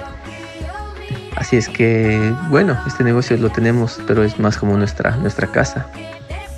Y espero que después de que salgamos de este coronavirus, podamos hacerlo crecer otra vez, pero en realidad las oportunidades que, que, hemos tenido han sido para tener algo de ingresos, minimizar las pérdidas, pero lastimosamente no es algo que considere yo al momento realista que podamos hacer un, un negocio rentable en épocas de corona. Bueno, Jorge Luis, en realidad quiero felicitarte por el trabajo que estás haciendo tú fui a ver tu página web y las entrevistas que has hecho en la radio y me, me dio mucho gusto ver con, con el cariño se nota y con el ñeque que estás haciendo tu trabajo. Felicitaciones. Gracias por tomarme en cuenta para esta entrevista. Y mis, mis palabras finales es simplemente felicitarte. Sigue haciendo lo que, lo que estás haciendo con, con el mismo empeño. Y también saludos a, a la gente en Ibarra, la ciudad a la que siempre se vuelve, así es que sin duda tenía planes de venir este año en realidad, pero, pero como ya hemos hablado, Corona cambió todos los planes de, de todo el mundo en realidad. Así es que esperemos que lo más próximo, el próximo año estemos ahí de regreso. Un fuerte abrazo y gracias por esta entrevista y felicitaciones. Saludos. Luego de dialogar con este magnífico inventor ecuatoriano, escuchemos música de Chico Buarque. Esto es Construcción, en castellano, y luego Hombres de Hierro con el inefable León Gieco. Esto es alta vibración social y musical. Amó aquella vez como si fuese última. Besó a su mujer como si fuese última. y a cada hijo suyo cual si fuese el único y atravesó la calle con su paso tímido.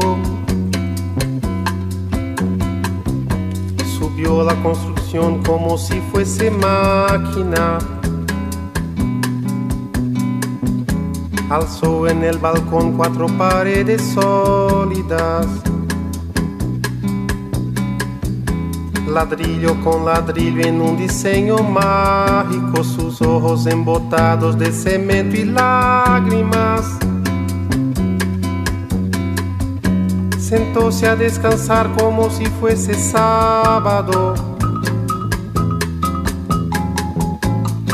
Comió su pan con queso cual si fuese un príncipe.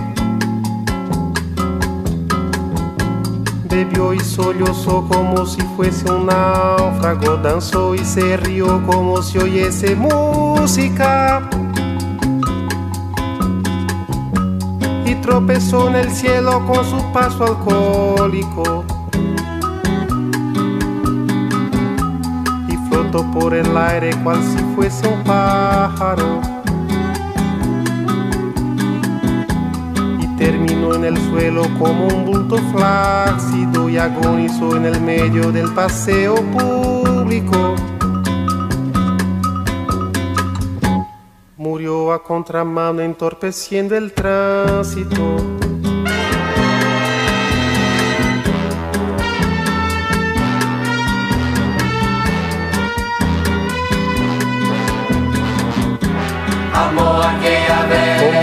Fuese el último.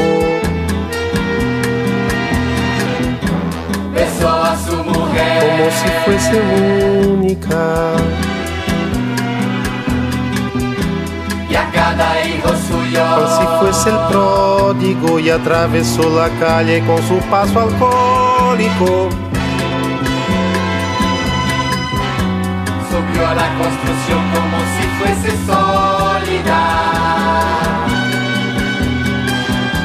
Alzó en el balcón cuatro paredes mágicas. Ladrillo por ladrillo en un diseño lógico. Sus ojos embotados de cemento y tránsito.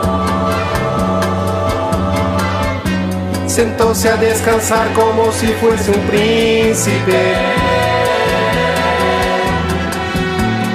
Comió su pan con queso cual si fuese el máximo.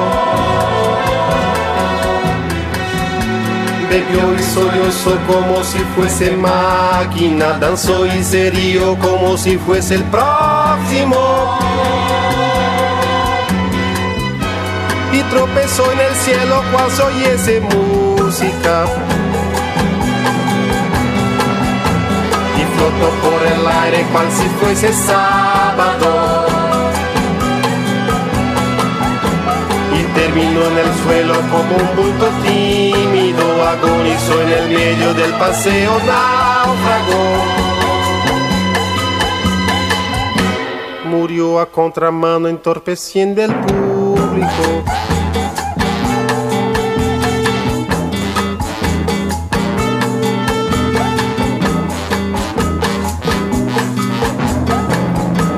Amó aquella vez como si fuese máquina. Besó a su mujer como si fuese lógico. Alzó en el balcón cuatro paredes flácidas. Sentóse a descansar como si fuese pájaro. Y flotó en el aire cual si fuese un príncipe. Terminó en el suelo Como un bulto alcohólico.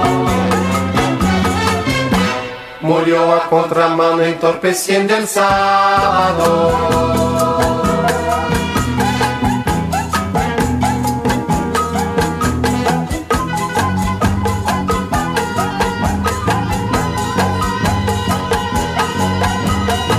Por ese pan de comer y el suelo para dormir.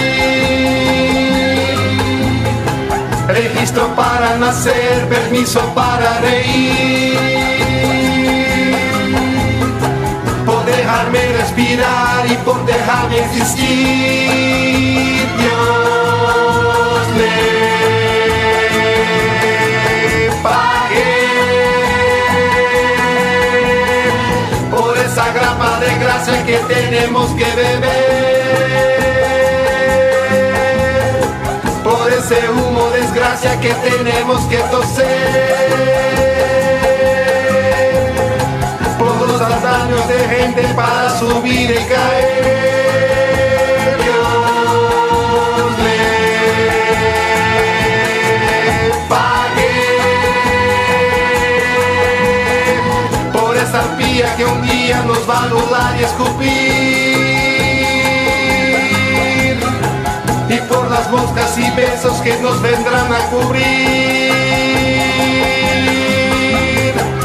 Por la calma postrera que al fin nos va a redimir. Dios le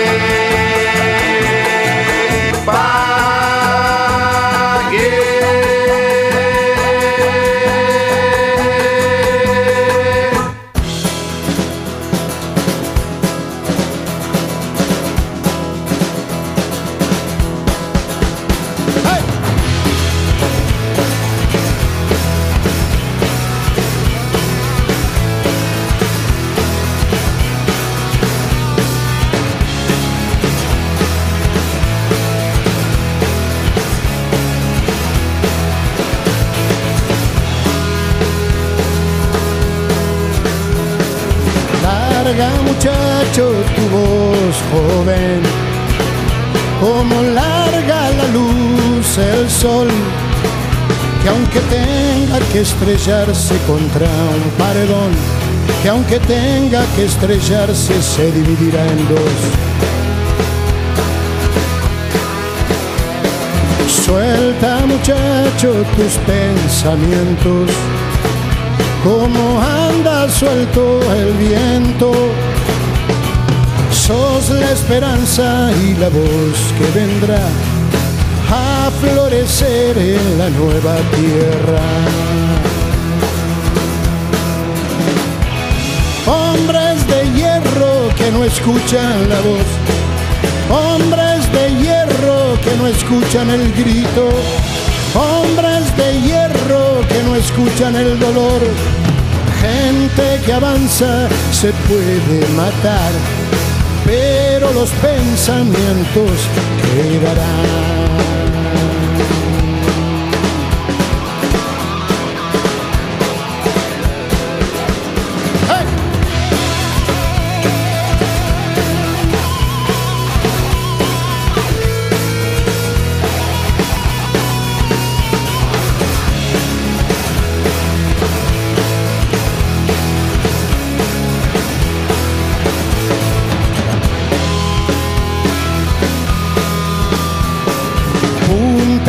Agudas ensucian el cielo, como la sangre en la tierra.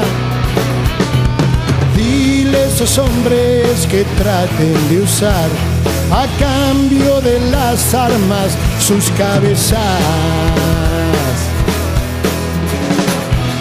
Hombres de hierro que no escuchan la voz, hombres de hierro que no escuchan el dolor hombres de hierro que no escuchan el grito, gente que avanza se puede matar, pero los pensamientos quedarán, pero los pensamientos quedarán,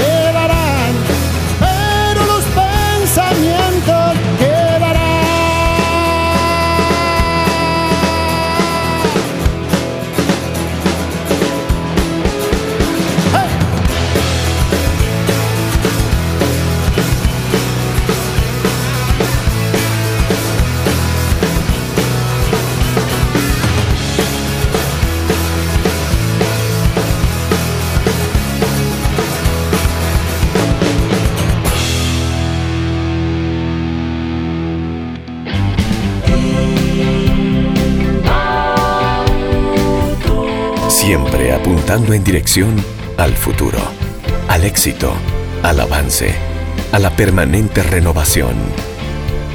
Siempre apuntando en dirección a la tecnología, al estilo de vida, a la seguridad.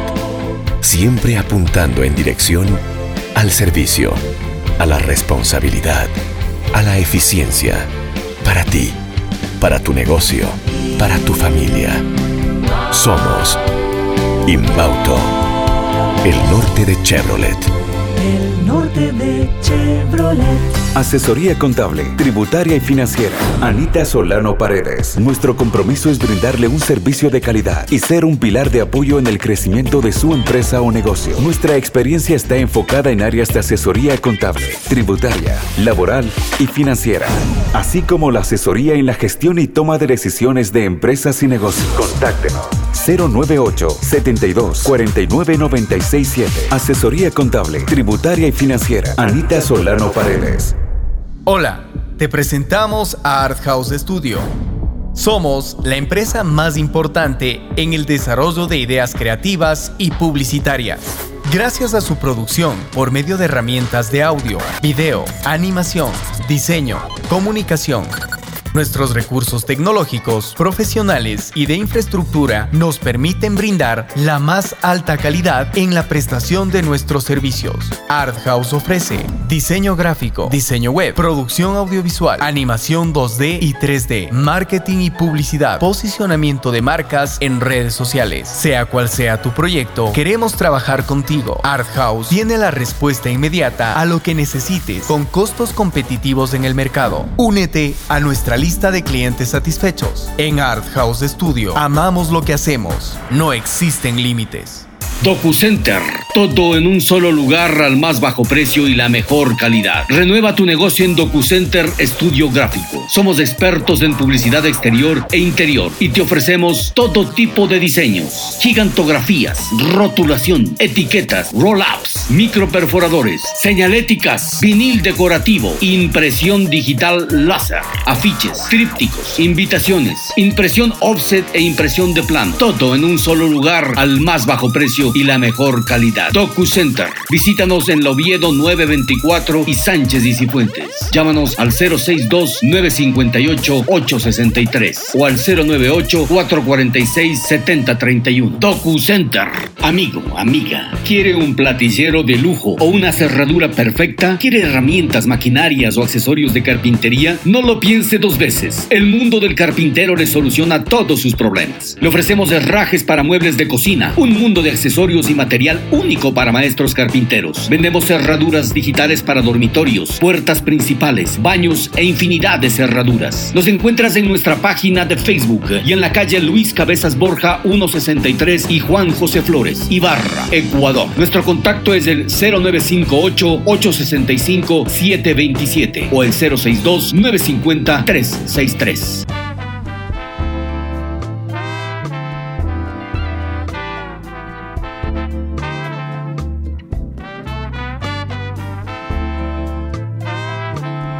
Llegamos a la última media hora del programa Alta Vibración y en esta Emerson Hidalgo, artista completo, articulista y escritor, pintor y trovador, ha participado activamente de las actividades culturales de Ibarra desde su paso por el Daniel Reyes. Hijo de un compañero de aulas, el señor Mesías Hidalgo mantuvo en el Torreón una interesante iniciativa docente que permitió a muchos niños y niñas convertirse en oradores fantásticos. El arte nos une, se hizo carne en la docencia ibarreña. Últimamente con coplas de su esposa y sus hijas ha venido creando canciones sobre nuestro tiempo y ha tenido muchísimo éxito y acogida. Veamos qué es lo que nos dice en alta vibración. Muchas gracias Jorge Luis. Un saludo cordial a todos quienes hacen alta vibración. Eh, bueno, esa presentación me, me llena de, de emoción porque en realidad la dice un gran amigo un gran amigo y no son solo palabras de introducción a, una entrevista, sino para mí yo, yo las tomo como, como, unas, como un afecto popular, como un afecto eh, sincero. Jorge Luis, yo igualmente te conozco a ti desde, desde ese caminar. No sé en qué momento, pero justamente tú fuiste un referente, eres un referente y en, y en aquel tiempo un referente para los jóvenes que estábamos caminando en la dinamización cultural, eh, construyendo horizontes epistémicos a partir de prácticas eh, juveniles vinculadas al arte y a, corroer ciertas teorías de, del arte que venían, eh, que venían acarreando respuestas y preguntas desde Occidente sin embargo, nuestra realidad demandaba de, acciones concretas y en eso, en el arte, en la literatura, en, las artes multidisciplinarias, pudimos encontrar nuestro propio camino. En el diario La Verdad, pues también eh, participé como articulista bastante tiempo, básicamente porque mi abuelo se puso al hombro, la verdad. Él quiso que, que este pensamiento, que este proyecto creado por Monseñor Líderes Pro Año se mantenga y así fue hasta que murió mi abuelo. El diario se mantuvo. Posterior a su fallecimiento, pues ya el diario desapareció. Y eso es importante, es un legado que nos deja a nosotros como, como nietos, a sus hijos, a la ciudad. A mí me introdujo de una manera muy familiar a las letras. Yo empecé a escribir artículos por, porque había que llenar la página, ¿no? Entonces había vacíos de página, entonces yo empecé a escribir. Entonces empezaba a escribir, empecé a escribir y me, familiaricé, ¿no? Hice tantos artículos en esa corta edad que hoy pues me pongo a pensar, digo, que también habría escrito, ¿no? Eh, pero lo escribía con, con, con, cariño, escribía como hoy me gusta escribir, ¿no? Sin laberintos intelectuales y palabras palabras refritas o rebuscadas, no sé, me gusta comunicar, me gusta sentirme bien cuando escribo. creo que ese es mi, mi camino. Eso se cultivó en, en, ese momento, ver la escritura sin tanta, sin tantos eh, limitaciones o riesgos o egos, sino ver la escritura como, como, como un oficio, como un oficio para vivir, para poder eh, eh, sentirnos bien, para poder eh, contribuir de forma humilde, de forma oportuna, a dar una opinión y ganarse la escucha de las personas. Yo creo que la caricatura a esa corta edad me, me permitió cultivar un método de pensamiento para desarrollar razonamientos abductivos basados en el humor político y trabajar rápidamente temas y convertirlos en parodias gráficas en ese momento. Eh, yo creo que esa fue una escuela eh, en la que yo pude cultivar eso. Hoy se me hace muy fácil, por ejemplo, coger un tema, trabajarlo inmediatamente y poder hacerlo en pintura, poder hacerlo en el marco de la gráfica o en el tema musical. Lo musical eh, surge también como una herencia familiar. Mi tío abuelo caminó con Monseñor y le acompañó a los viajes en, toda la Sierra Norte. Así que eh, yo escuchaba el acordeón que tocaba mi, tío abuelo y a mí siempre me gustó, ¿no? Una de mis primeras pasiones fue estudiar música, pero en ese momento era complejo, yo soy el segundo hijo, entonces no se veía como la capacidad de pronto económica o la logística para viajar de Ibarra a Cotacachi diariamente, o, creo yo, pero eh, creo que eh, acertadamente mi segunda vocación, mi segundo amor, igual simultáneamente a la música era la pintura. Entonces yo ya pintaba, yo ya dibujaba. Así que eh, mi madre fue quien, quien encaminó junto a mi abuelo, pues me ayudaron a, a ver, ¿no? A, a definir. Y ahí es interesante porque, porque en muchas familias se ve que se coarta la libertad de, de, de, decidir por su vocación. En mi caso fue diferente, ¿no? Mi abuelo fue cómplice de, mis, de mi utopía, mi madre también a pesar de que eh, estudiar artes tiene, tiene los riesgos que muchas veces se develan ¿no? en, el, en el desempeño ya laboral, en el ingreso económico, pero mi madre pues creía y tenía mucha, mucha confianza en dar prioridad a mi, a mi sensibilidad, a mi, a mi amor por la vida, a esa capacidad que fui cultivando de, poder eh, pensar en los demás, no sé, de una humanidad heredada de mi abuelo y de, obviamente, de Monseñor Leonidas Proaño. Diario La Verdad se ha constituido para mí en un espacio importante. Diario La Verdad marca un encuentro con el arte y con la opinión y vínculos muy profundos con, el, con la visión de Monseñor Leonidas Proaño. Rápidamente quisiera resumir, mi abuelo fue socio fundador de Diario La Verdad y tuvo una amistad mm, personal con Monseñor. Esa amistad le permitió forjar un pensamiento con el que cultivó a su familia, a sus hijos y a sus nietos. Yo fui, yo recibí ese amor, esa calidad humana de mi abuelo y por ende del pensamiento de Monseñor. Así que la invitación que me hizo mi abuelo a participar como caricaturista, pues fue, fue familiar. Yo nunca le vi que estaba en un medio de comunicación y que iba a ser opinión pública, sino era como apoyar, como contribuir con lo poco que se sabía. Entonces, como ya dibujaba, encontré un camino eh, entre el arte y la opinión pública.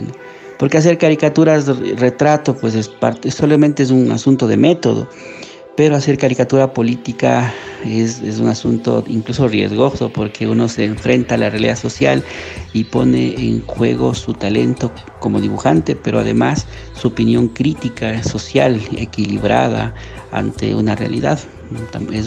la verdad, eh, recordemos que es un medio de comunicación pues que eh, de bastante cobertura, así que hacer caricaturas en este medio para mí hubiese representado mucho temor, pero como era, una, eh, como era un ámbito familiar, así que yo eh, participé de la mejor forma y me fui ganando mis propios aplausos y mis propios eh, amigos ¿no? y detractores también. Recuerdo que una vez el doctor Pozo fue enojado al diario La Verdad a ver quién es el caricaturista, pues que le ha hecho una caricatura crítica. Y pues ahí me di cuenta que tenía la capacidad de poder eh, enojar, conmover, que podía transgredir, hacer algo, ¿no? Que no, pase desapercibida los días en Ibarra, que, podía desde la página 4 eh, corroer las estructuras de una ciudad que demandaba ¿no? de, de alegría, que demandaba de transformaciones. Este encuentro con el arte y la pedagogía nace en el Daniel Reyes. El Daniel Reyes eh, es una escuela bien interesante porque inclusive hasta, hasta la actualidad no tiene, no está sistematizada la experiencia. Los docentes abrieron camino y hicieron algo, un invento loco. Es una de las escuelas que consolida eh, metodologías reales en la enseñanza de las artes, ¿no? Y entonces cuando te abren los libros, te abren, te abren todo su conocimiento y el, y el, y el conocimiento también que, que pudieron cultivar, o sea, las propias semillas cultivadas aquí. Entonces eso te posibilita a ti aprender más. Entonces yo aprendí de esa, de esa experiencia local que es Daniel Reyes, que hasta la actualidad, como te digo, no está sistematizada. Yo logré aprender, pero tampoco sistematizarla. Digo, A cada profesor yo le sacaba el jugo, a cada uno. Yo era el más preguntón, el que pasaba en la biblioteca y siempre estaba pendiente de- de- del estilo de enseñanza y además de, del, 60, del, del 60% de contenido. El 40% era un contenido basado en, en lecturas y basado en textos, no. Pero el- el otro porcentaje era la vivencia propia del docente, era lo que él sentía, lo que él quería, lo que él se había inventado, las formas de pintar que a él le habían resultado. Entonces eso me pareció maravilloso a mí. Eh, lo primero que yo como yo tengo una, una no sé si una cualidad o un defecto, ¿no? Mi mamá siempre me decía desde pequeño que todo lo que yo toco desarmo, todo lo que yo toco desarmo. Me acuerdo que de guagua desarmé la máquina de coser de mi mamá y desarmé unas radios. No sé, para mí hay una constante en descubrir cuál es el mecanismo, que, lo cuáles son los engranajes, qué empuja, qué, eh, cuál es el sistema. Y eso, eso, y eso me ha traído, no es una constante, creo que es parte de mi personalidad. Entonces yo empecé a desarmar más luego teorías, postulados, premisas, tesis, empecé a, a indagar y ahí encontré un puente mm, muy bonito entre las artes y la pedagogía. La primera experiencia en desarmar el tema de las artes fue cuando se establecimos brigadas muralistas. Establecimos brigadas para poder recorrer el territorio y poder construir una metodología para pintar. Las metodologías que se expresaban estaban basadas eh, en el pensamiento occidental y en un pensamiento occidental burgués, porque se le veía al artista como el borracho chumado, solamente que, que- que- que cultivaba su fama a partir de, de su acción exabrupta y, y que eso era reconocido y por lo tanto sus obras valían mucho. Entonces nosotros nos separamos de esa visión y empezamos a caminar por lo comunitario, empezamos a construir eh, a partir de asambleas contenidos temáticos y esos contenidos transformarles a composiciones gráficas. Esas composiciones gráficas tenían el consenso de la comunidad, pintábamos en un proceso participativo, los murales quedaban bien, la gente por su compromiso los cuidaba y hasta ahora en Mintac, por ejemplo, se mantienen muchos murales, la gente los cuida y esa es una herencia que nosotros nosotros dejamos, ¿no? Porque eso, ese es el camino. Entonces yo encontré esa capacidad de poder relacionar el arte con la pedagogía.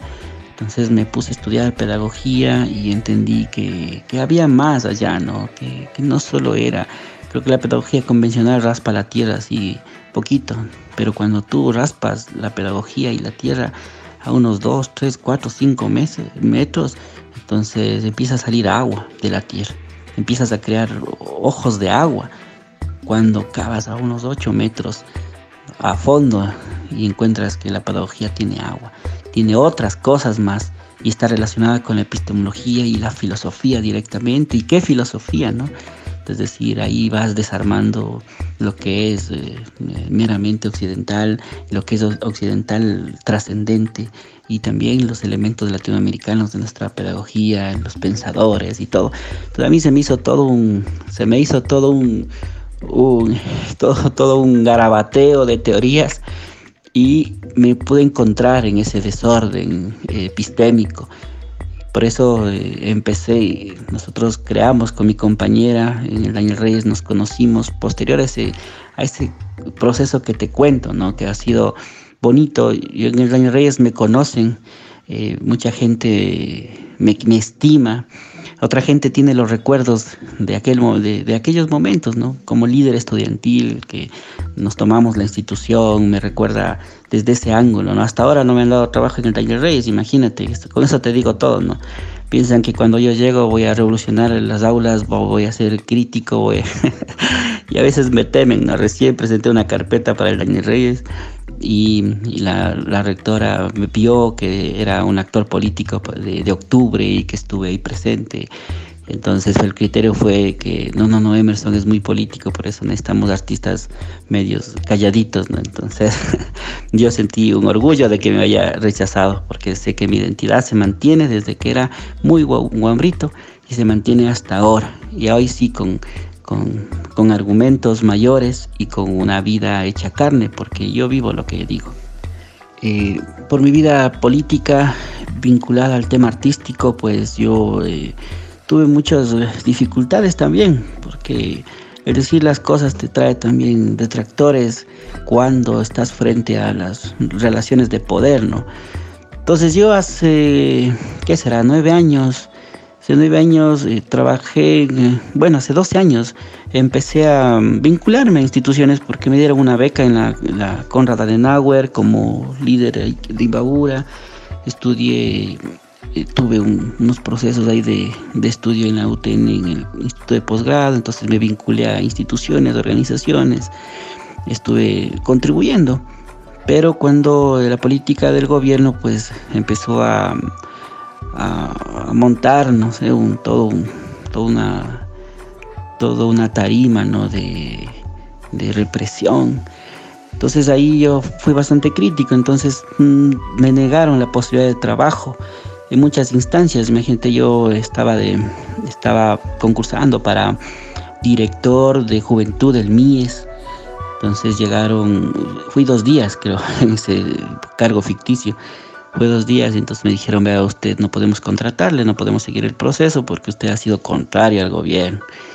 Y bueno, pues yo estaba haciéndome números con la platita y con el, con el ingreso que, que en buena hora pues me, me, ayudaba a sostener a mi familia que estaba creciendo. Entonces, eso después fue en otra institución, luego fue en otra institución, o sea, son cuatro instituciones en las que me cerraron el puesto, me cerraron las puertas. Entonces, a mi compañera también ella estaba concursando para ser eh, guía del museo que tenemos en el ex Banco Central. igualmente le comentaron y le dijeron lo mismo, ¿no? Usted ha sido esposa del Emerson, así que no es contrario, así que no podemos eh, contratar, seguir el, trámite. Entonces, después de eso, de, pararnos fuertes, firmes, dijimos, a ver, o sea, mientras esté el gobierno de Correa, aquí no vamos a tener trabajo para nada. Y, vamos, y cuando tenemos capacidad de poder contribuir a la construcción de política pública porque tenemos estudios relacionados, tenemos una experiencia y tenemos un compromiso real con nuestro territorio, con nuestra gente. Entonces, pero pasó eso, así que en lugar de llorar, dijimos es momento de emprender un propio proceso cultural, educativo y nació El Arte Nos Une. Nació justamente porque el arte nos unió a mi compañera y a mí, el arte nos ha unido como familia el arte nos ha unido a, otras áreas, empezamos a soñar, empezamos a vincular la robótica con el arte, empezamos a, vincular eh, otros, otras artes, además del tema de, la palabra. Eh, en, el contexto artístico empezamos a desarmar metodologías de pedagógicas y didácticas del trabajo, ya no solo en el arte, sino en las expresiones del arte, eh, como el sociodrama, por ejemplo, el psicodrama, aprendimos a manejar psicodrama, nos especializamos en las estrategias lúdicas. Se nos hacía muy fácil crear metodologías, así que creamos un laboratorio permanente para eh, crear metodologías eh, educativas, pedagógicas, basadas en las experiencias artísticas. Ese ha sido nuestro trabajo, así que el arte nos une se convirtió en un espacio de creación artística y de creación pedagógica y nos hemos mantenido ya estamos por cumplir 12 años eh, específicamente, 12 años como proyecto, pero eh, justamente 8 años ya en el Torreón de Ibar. Ese ha sido nuestro, nuestro proyecto que nació en buena hora, digo, por esa limitación que tuvimos eh, en el contexto político, pero yo creo que eso fue un empujón, ¿no? Para vernos lo que valemos, lo que, lo que podemos hacer y lo que queremos hacer en nuestra vida también.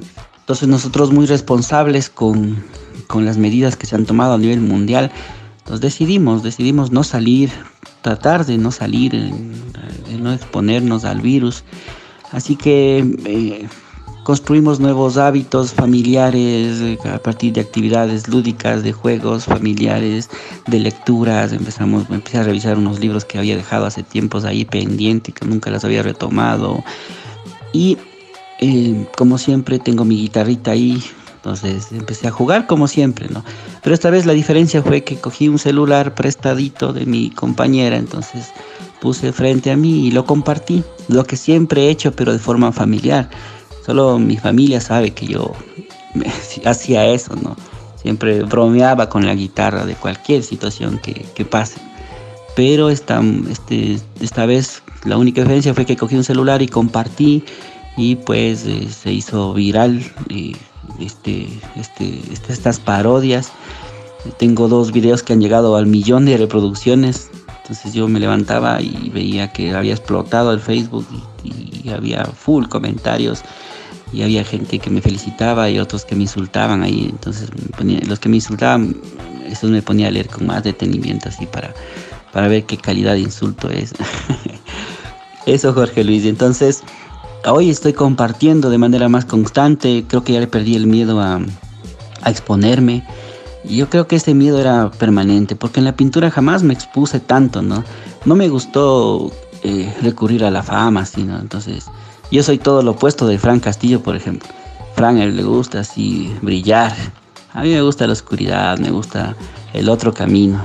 Eh, eso es como una, como una comparación que yo hago porque hay personas que caminan por, su, por su éxito, por su reconocimiento. Para mí el camino es distinto, a mí el reconocimiento es este, que mi vida es alta vibración, hermano, para mí es todo, hermano, todo. Y que tú, que tú Jorge Luis, eh, reconozcas que somos amigos, para mí eso es grande, Jorge Luis. Yo me, voy contento de esta vida, si así, si así, así toca. No me ha gustado exponerme. En la pintura mismo, ya cuando pinto, pinto, es para mí, es para, para mí, es, una relación muy íntima. Soy en verdad, verdaderamente ahí. Tengo unas deudas también en la pintura porque eh, sí es necesario exhibir y exponer mi trabajo eh, ante los compañeros, ante, los, ante mi circo, ante mi comunidad, ¿no? Entonces es un proyecto que, que lo estoy trabajando, lo estamos ahí eh, procesando, porque es, pero sin afán, ¿no? Sin afán, porque el afán trae cansancio, así que estamos ahí, siempre sigo pintando, pero nunca lo he expuesto a ese nivel de redes. Solo una fotito, cositas así, ¿no? Y mis escritos también los tengo más en PDF, tengo cinco poemarios, uno está publicado, los demás los tengo escritos, tengo unos cuentos que he realizado sobre personajes de aquí de Ibarra, son cositas que las tengo guardaditas, eh, son mías, ¿no? Son, son eh, íntimas y las compartiré en su momento eh, de la forma más apropiada. Pero el tema de las parodias, pues fue, fue una cosa nueva para mí, no, no había contemplado el poder de, de las redes sociales. E incluso mi Facebook, máximo llegaban a 10 comentarios de mis amigos cercanos, porque Facebook es Facebook, para mí era una red social nada más pero se convirtió en un espacio de opinión, había gente que, comentaba y comentaba y entre ellos se peleaban así, mi Facebook se convirtió en un espacio como un punto de fuga para que la gente exprese sus opiniones y todo, entonces, bueno, eh, esa es la experiencia. Hoy actualmente eh, he formalizado la parodia semanal, voy a seguirla haciendo hasta que, hasta que se pueda. Todavía lo tomo como un hobby. Yo digo, no está mal tomar las cosas como un hobby porque el tema del tiempo libre es, algo bonito, es, tener un ocio. El ocio la gente ve como que el que tiene un ocio es un ocioso. pero el ocio es un principio de vida, el ocio es, es cultivar espacios de calidad, tener corazones para la familia, para el trabajo y también tener corazones para crear, para reflexionar un ratito, para pensar, para musicalizar. Entonces para mí es un hobby el tema de la música, en este caso de la parodia, y lo comparto cuando deseo. En este caso siempre estoy compartiendo porque la gente me comenta y me pone temas, me pone temas, entonces yo también quiero, eh, me recuerdo, se me hace familiar y recuerdo como que estuviera haciendo la caricatura diaria en el diario La Verdad. Así recuerdo, entonces no hay tema que, sea imposible de, de abordar y hay temas que me gustan mucho, otros temas que son necesarios. Hay temas que son, son personales, eh, no sé, son experiencias dentro de la pandemia, otros temas son más de análisis político, son mi postura ante, ante ciertas temáticas y, acciones del actual gobierno. En general, mi Jorge Luis, así que en deuda, pues deuda por hacer, habrá que hacer una parodia alta vibración, una canción que para poderte agradecer este espacio lindo y a todos quienes hacen alta vibración, pues Emerson Hidalgo está, brinda ahí su amistad. Eh, como decía, lo que no soy es lo que, lo que no he hecho. Eso es. Soy todo lo que he hecho, Jorge Luis. Tú me conoces y la gente me conoce y pues hoy actualmente estoy viendo cómo le mejoro a la parodia. Mm, voy, a interactuar con músicos ya de de veras en este espacio.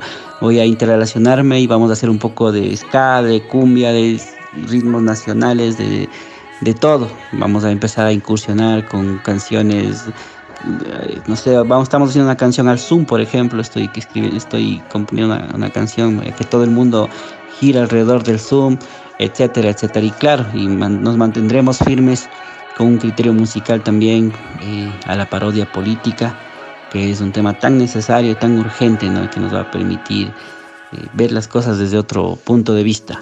Te cuento, Jorge Luis, que hoy en la parodia semanal, en la parte final, eh, bueno, hay que aclarar que son videos hogareños, ¿no? Son videos hogareños justamente porque las hago en un espacio personal, en un espacio muy íntimo que es mi hogar y con los medios que tengo al alcance. me han sugerido que hagamos a dos cámaras, que, hagamos una edición de primera. Y digo, vamos, hagamos, no hagamos, no hay problema.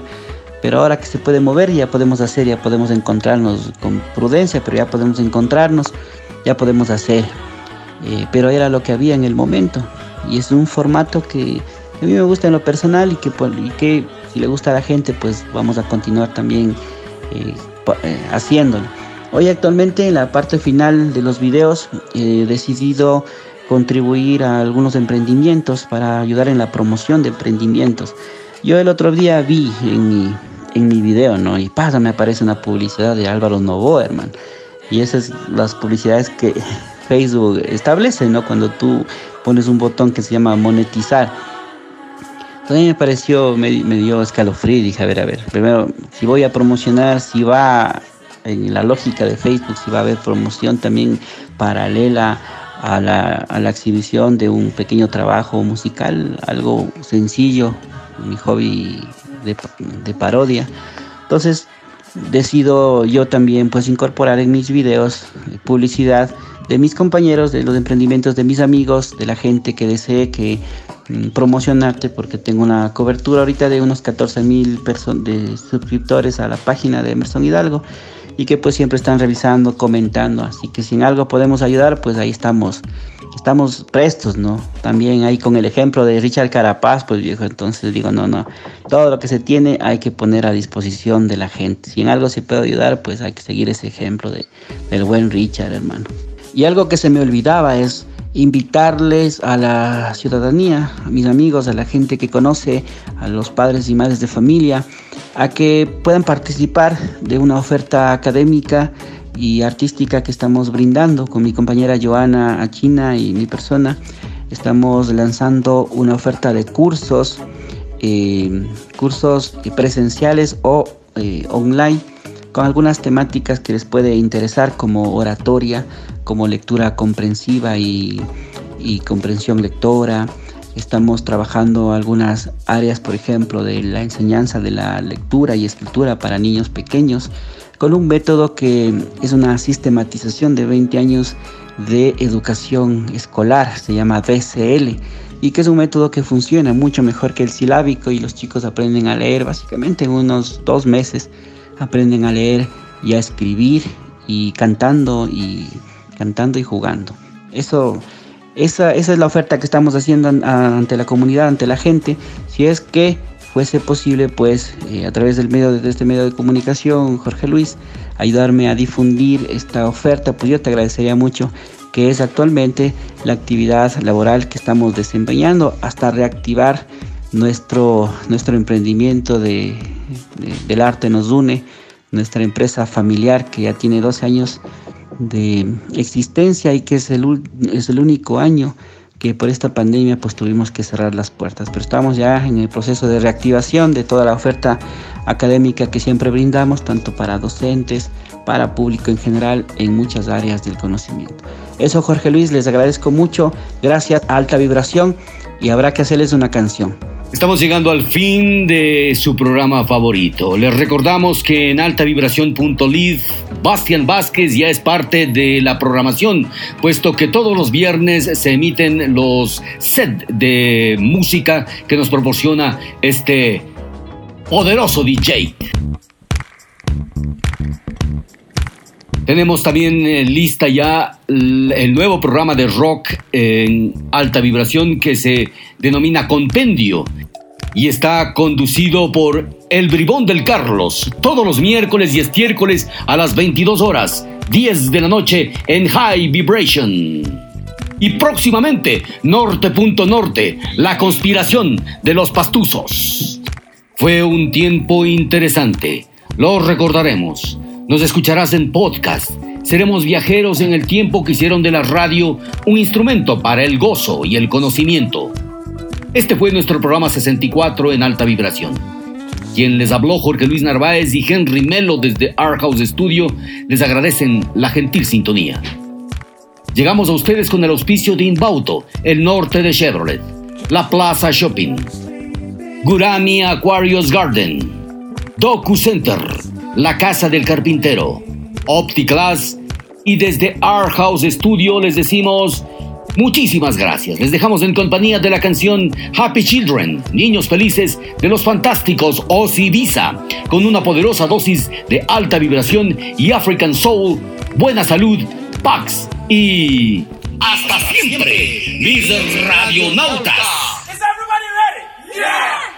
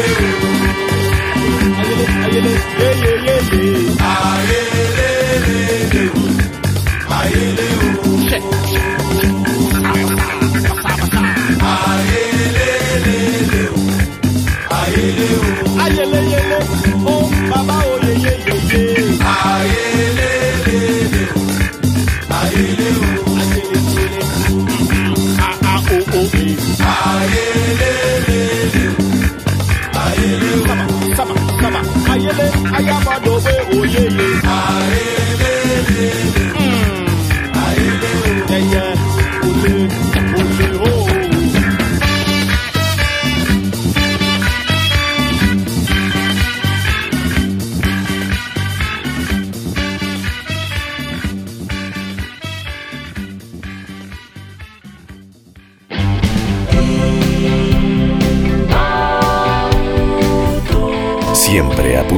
dirección al futuro, al éxito, al avance, a la permanente renovación. Siempre apuntando en dirección a la tecnología, al estilo de vida, a la seguridad. Siempre apuntando en dirección al servicio, a la responsabilidad, a la eficiencia. Para ti, para tu negocio, para tu familia. Somos Inbauto, el norte de Chevrolet. El norte de Chevrolet. Asesoría contable, tributaria y financiera. Anita Solano Paredes. Nuestro compromiso es brindarle un servicio de calidad y ser un pilar de apoyo en el crecimiento de su empresa o negocio. Nuestra experiencia está enfocada en áreas de asesoría contable, tributaria, laboral y financiera, así como la asesoría en la gestión y toma de decisiones de empresas y negocios. Contáctenos 098 72 49 96 7. Asesoría contable, tributaria y financiera. Anita Solano Paredes. Hola, te presentamos a Art House Studio. Somos la empresa más importante en el desarrollo de ideas creativas y publicitarias. Gracias a su producción por medio de herramientas de audio, video, animación, diseño, comunicación, Nuestros recursos tecnológicos, profesionales y de infraestructura nos permiten brindar la más alta calidad en la prestación de nuestros servicios. Art House ofrece diseño gráfico, diseño web, producción audiovisual, animación 2D y 3D, marketing y publicidad, posicionamiento de marcas en redes sociales. Sea cual sea tu proyecto, queremos trabajar contigo. Art House tiene la respuesta inmediata a lo que necesites con costos competitivos en el mercado. Únete a nuestra lista de clientes satisfechos. En Art House Studio amamos lo que hacemos. No existen límites. DocuCenter, todo en un solo lugar al más bajo precio y la mejor calidad. Renueva tu negocio en DocuCenter Estudio Gráfico. Somos expertos en publicidad exterior e interior y te ofrecemos todo tipo de diseños, gigantografías, rotulación, etiquetas, roll-ups, microperforadores, señaléticas, vinil decorativo, impresión digital láser, afiches, trípticos, invitaciones, impresión offset e impresión de plano. Todo en un solo lugar al más bajo precio y la mejor calidad. DocuCenter. Visítanos en la Oviedo 924 y Sánchez y. Llámanos al 062-958-863 o al 098-446-7031. DocuCenter. Amigo, amiga, ¿quiere un de lujo o una cerradura perfecta? ¿Quiere herramientas, maquinarias o accesorios de carpintería? No lo piense dos veces. El mundo del carpintero le soluciona todos sus problemas. Le ofrecemos herrajes para muebles de cocina, un mundo de accesorios y material único para maestros carpinteros. Vendemos cerraduras digitales para dormitorios, puertas principales, baños e infinidad de cerraduras. Nos encuentras en nuestra página de Facebook y en la calle Luis Cabezas Borja 163 y Juan José Flores, Ibarra, Ecuador. Nuestro contacto es el 0958-865-727 o el 062-950-363. Recuerde, un mundo de accesorios en el mundo del carpintero.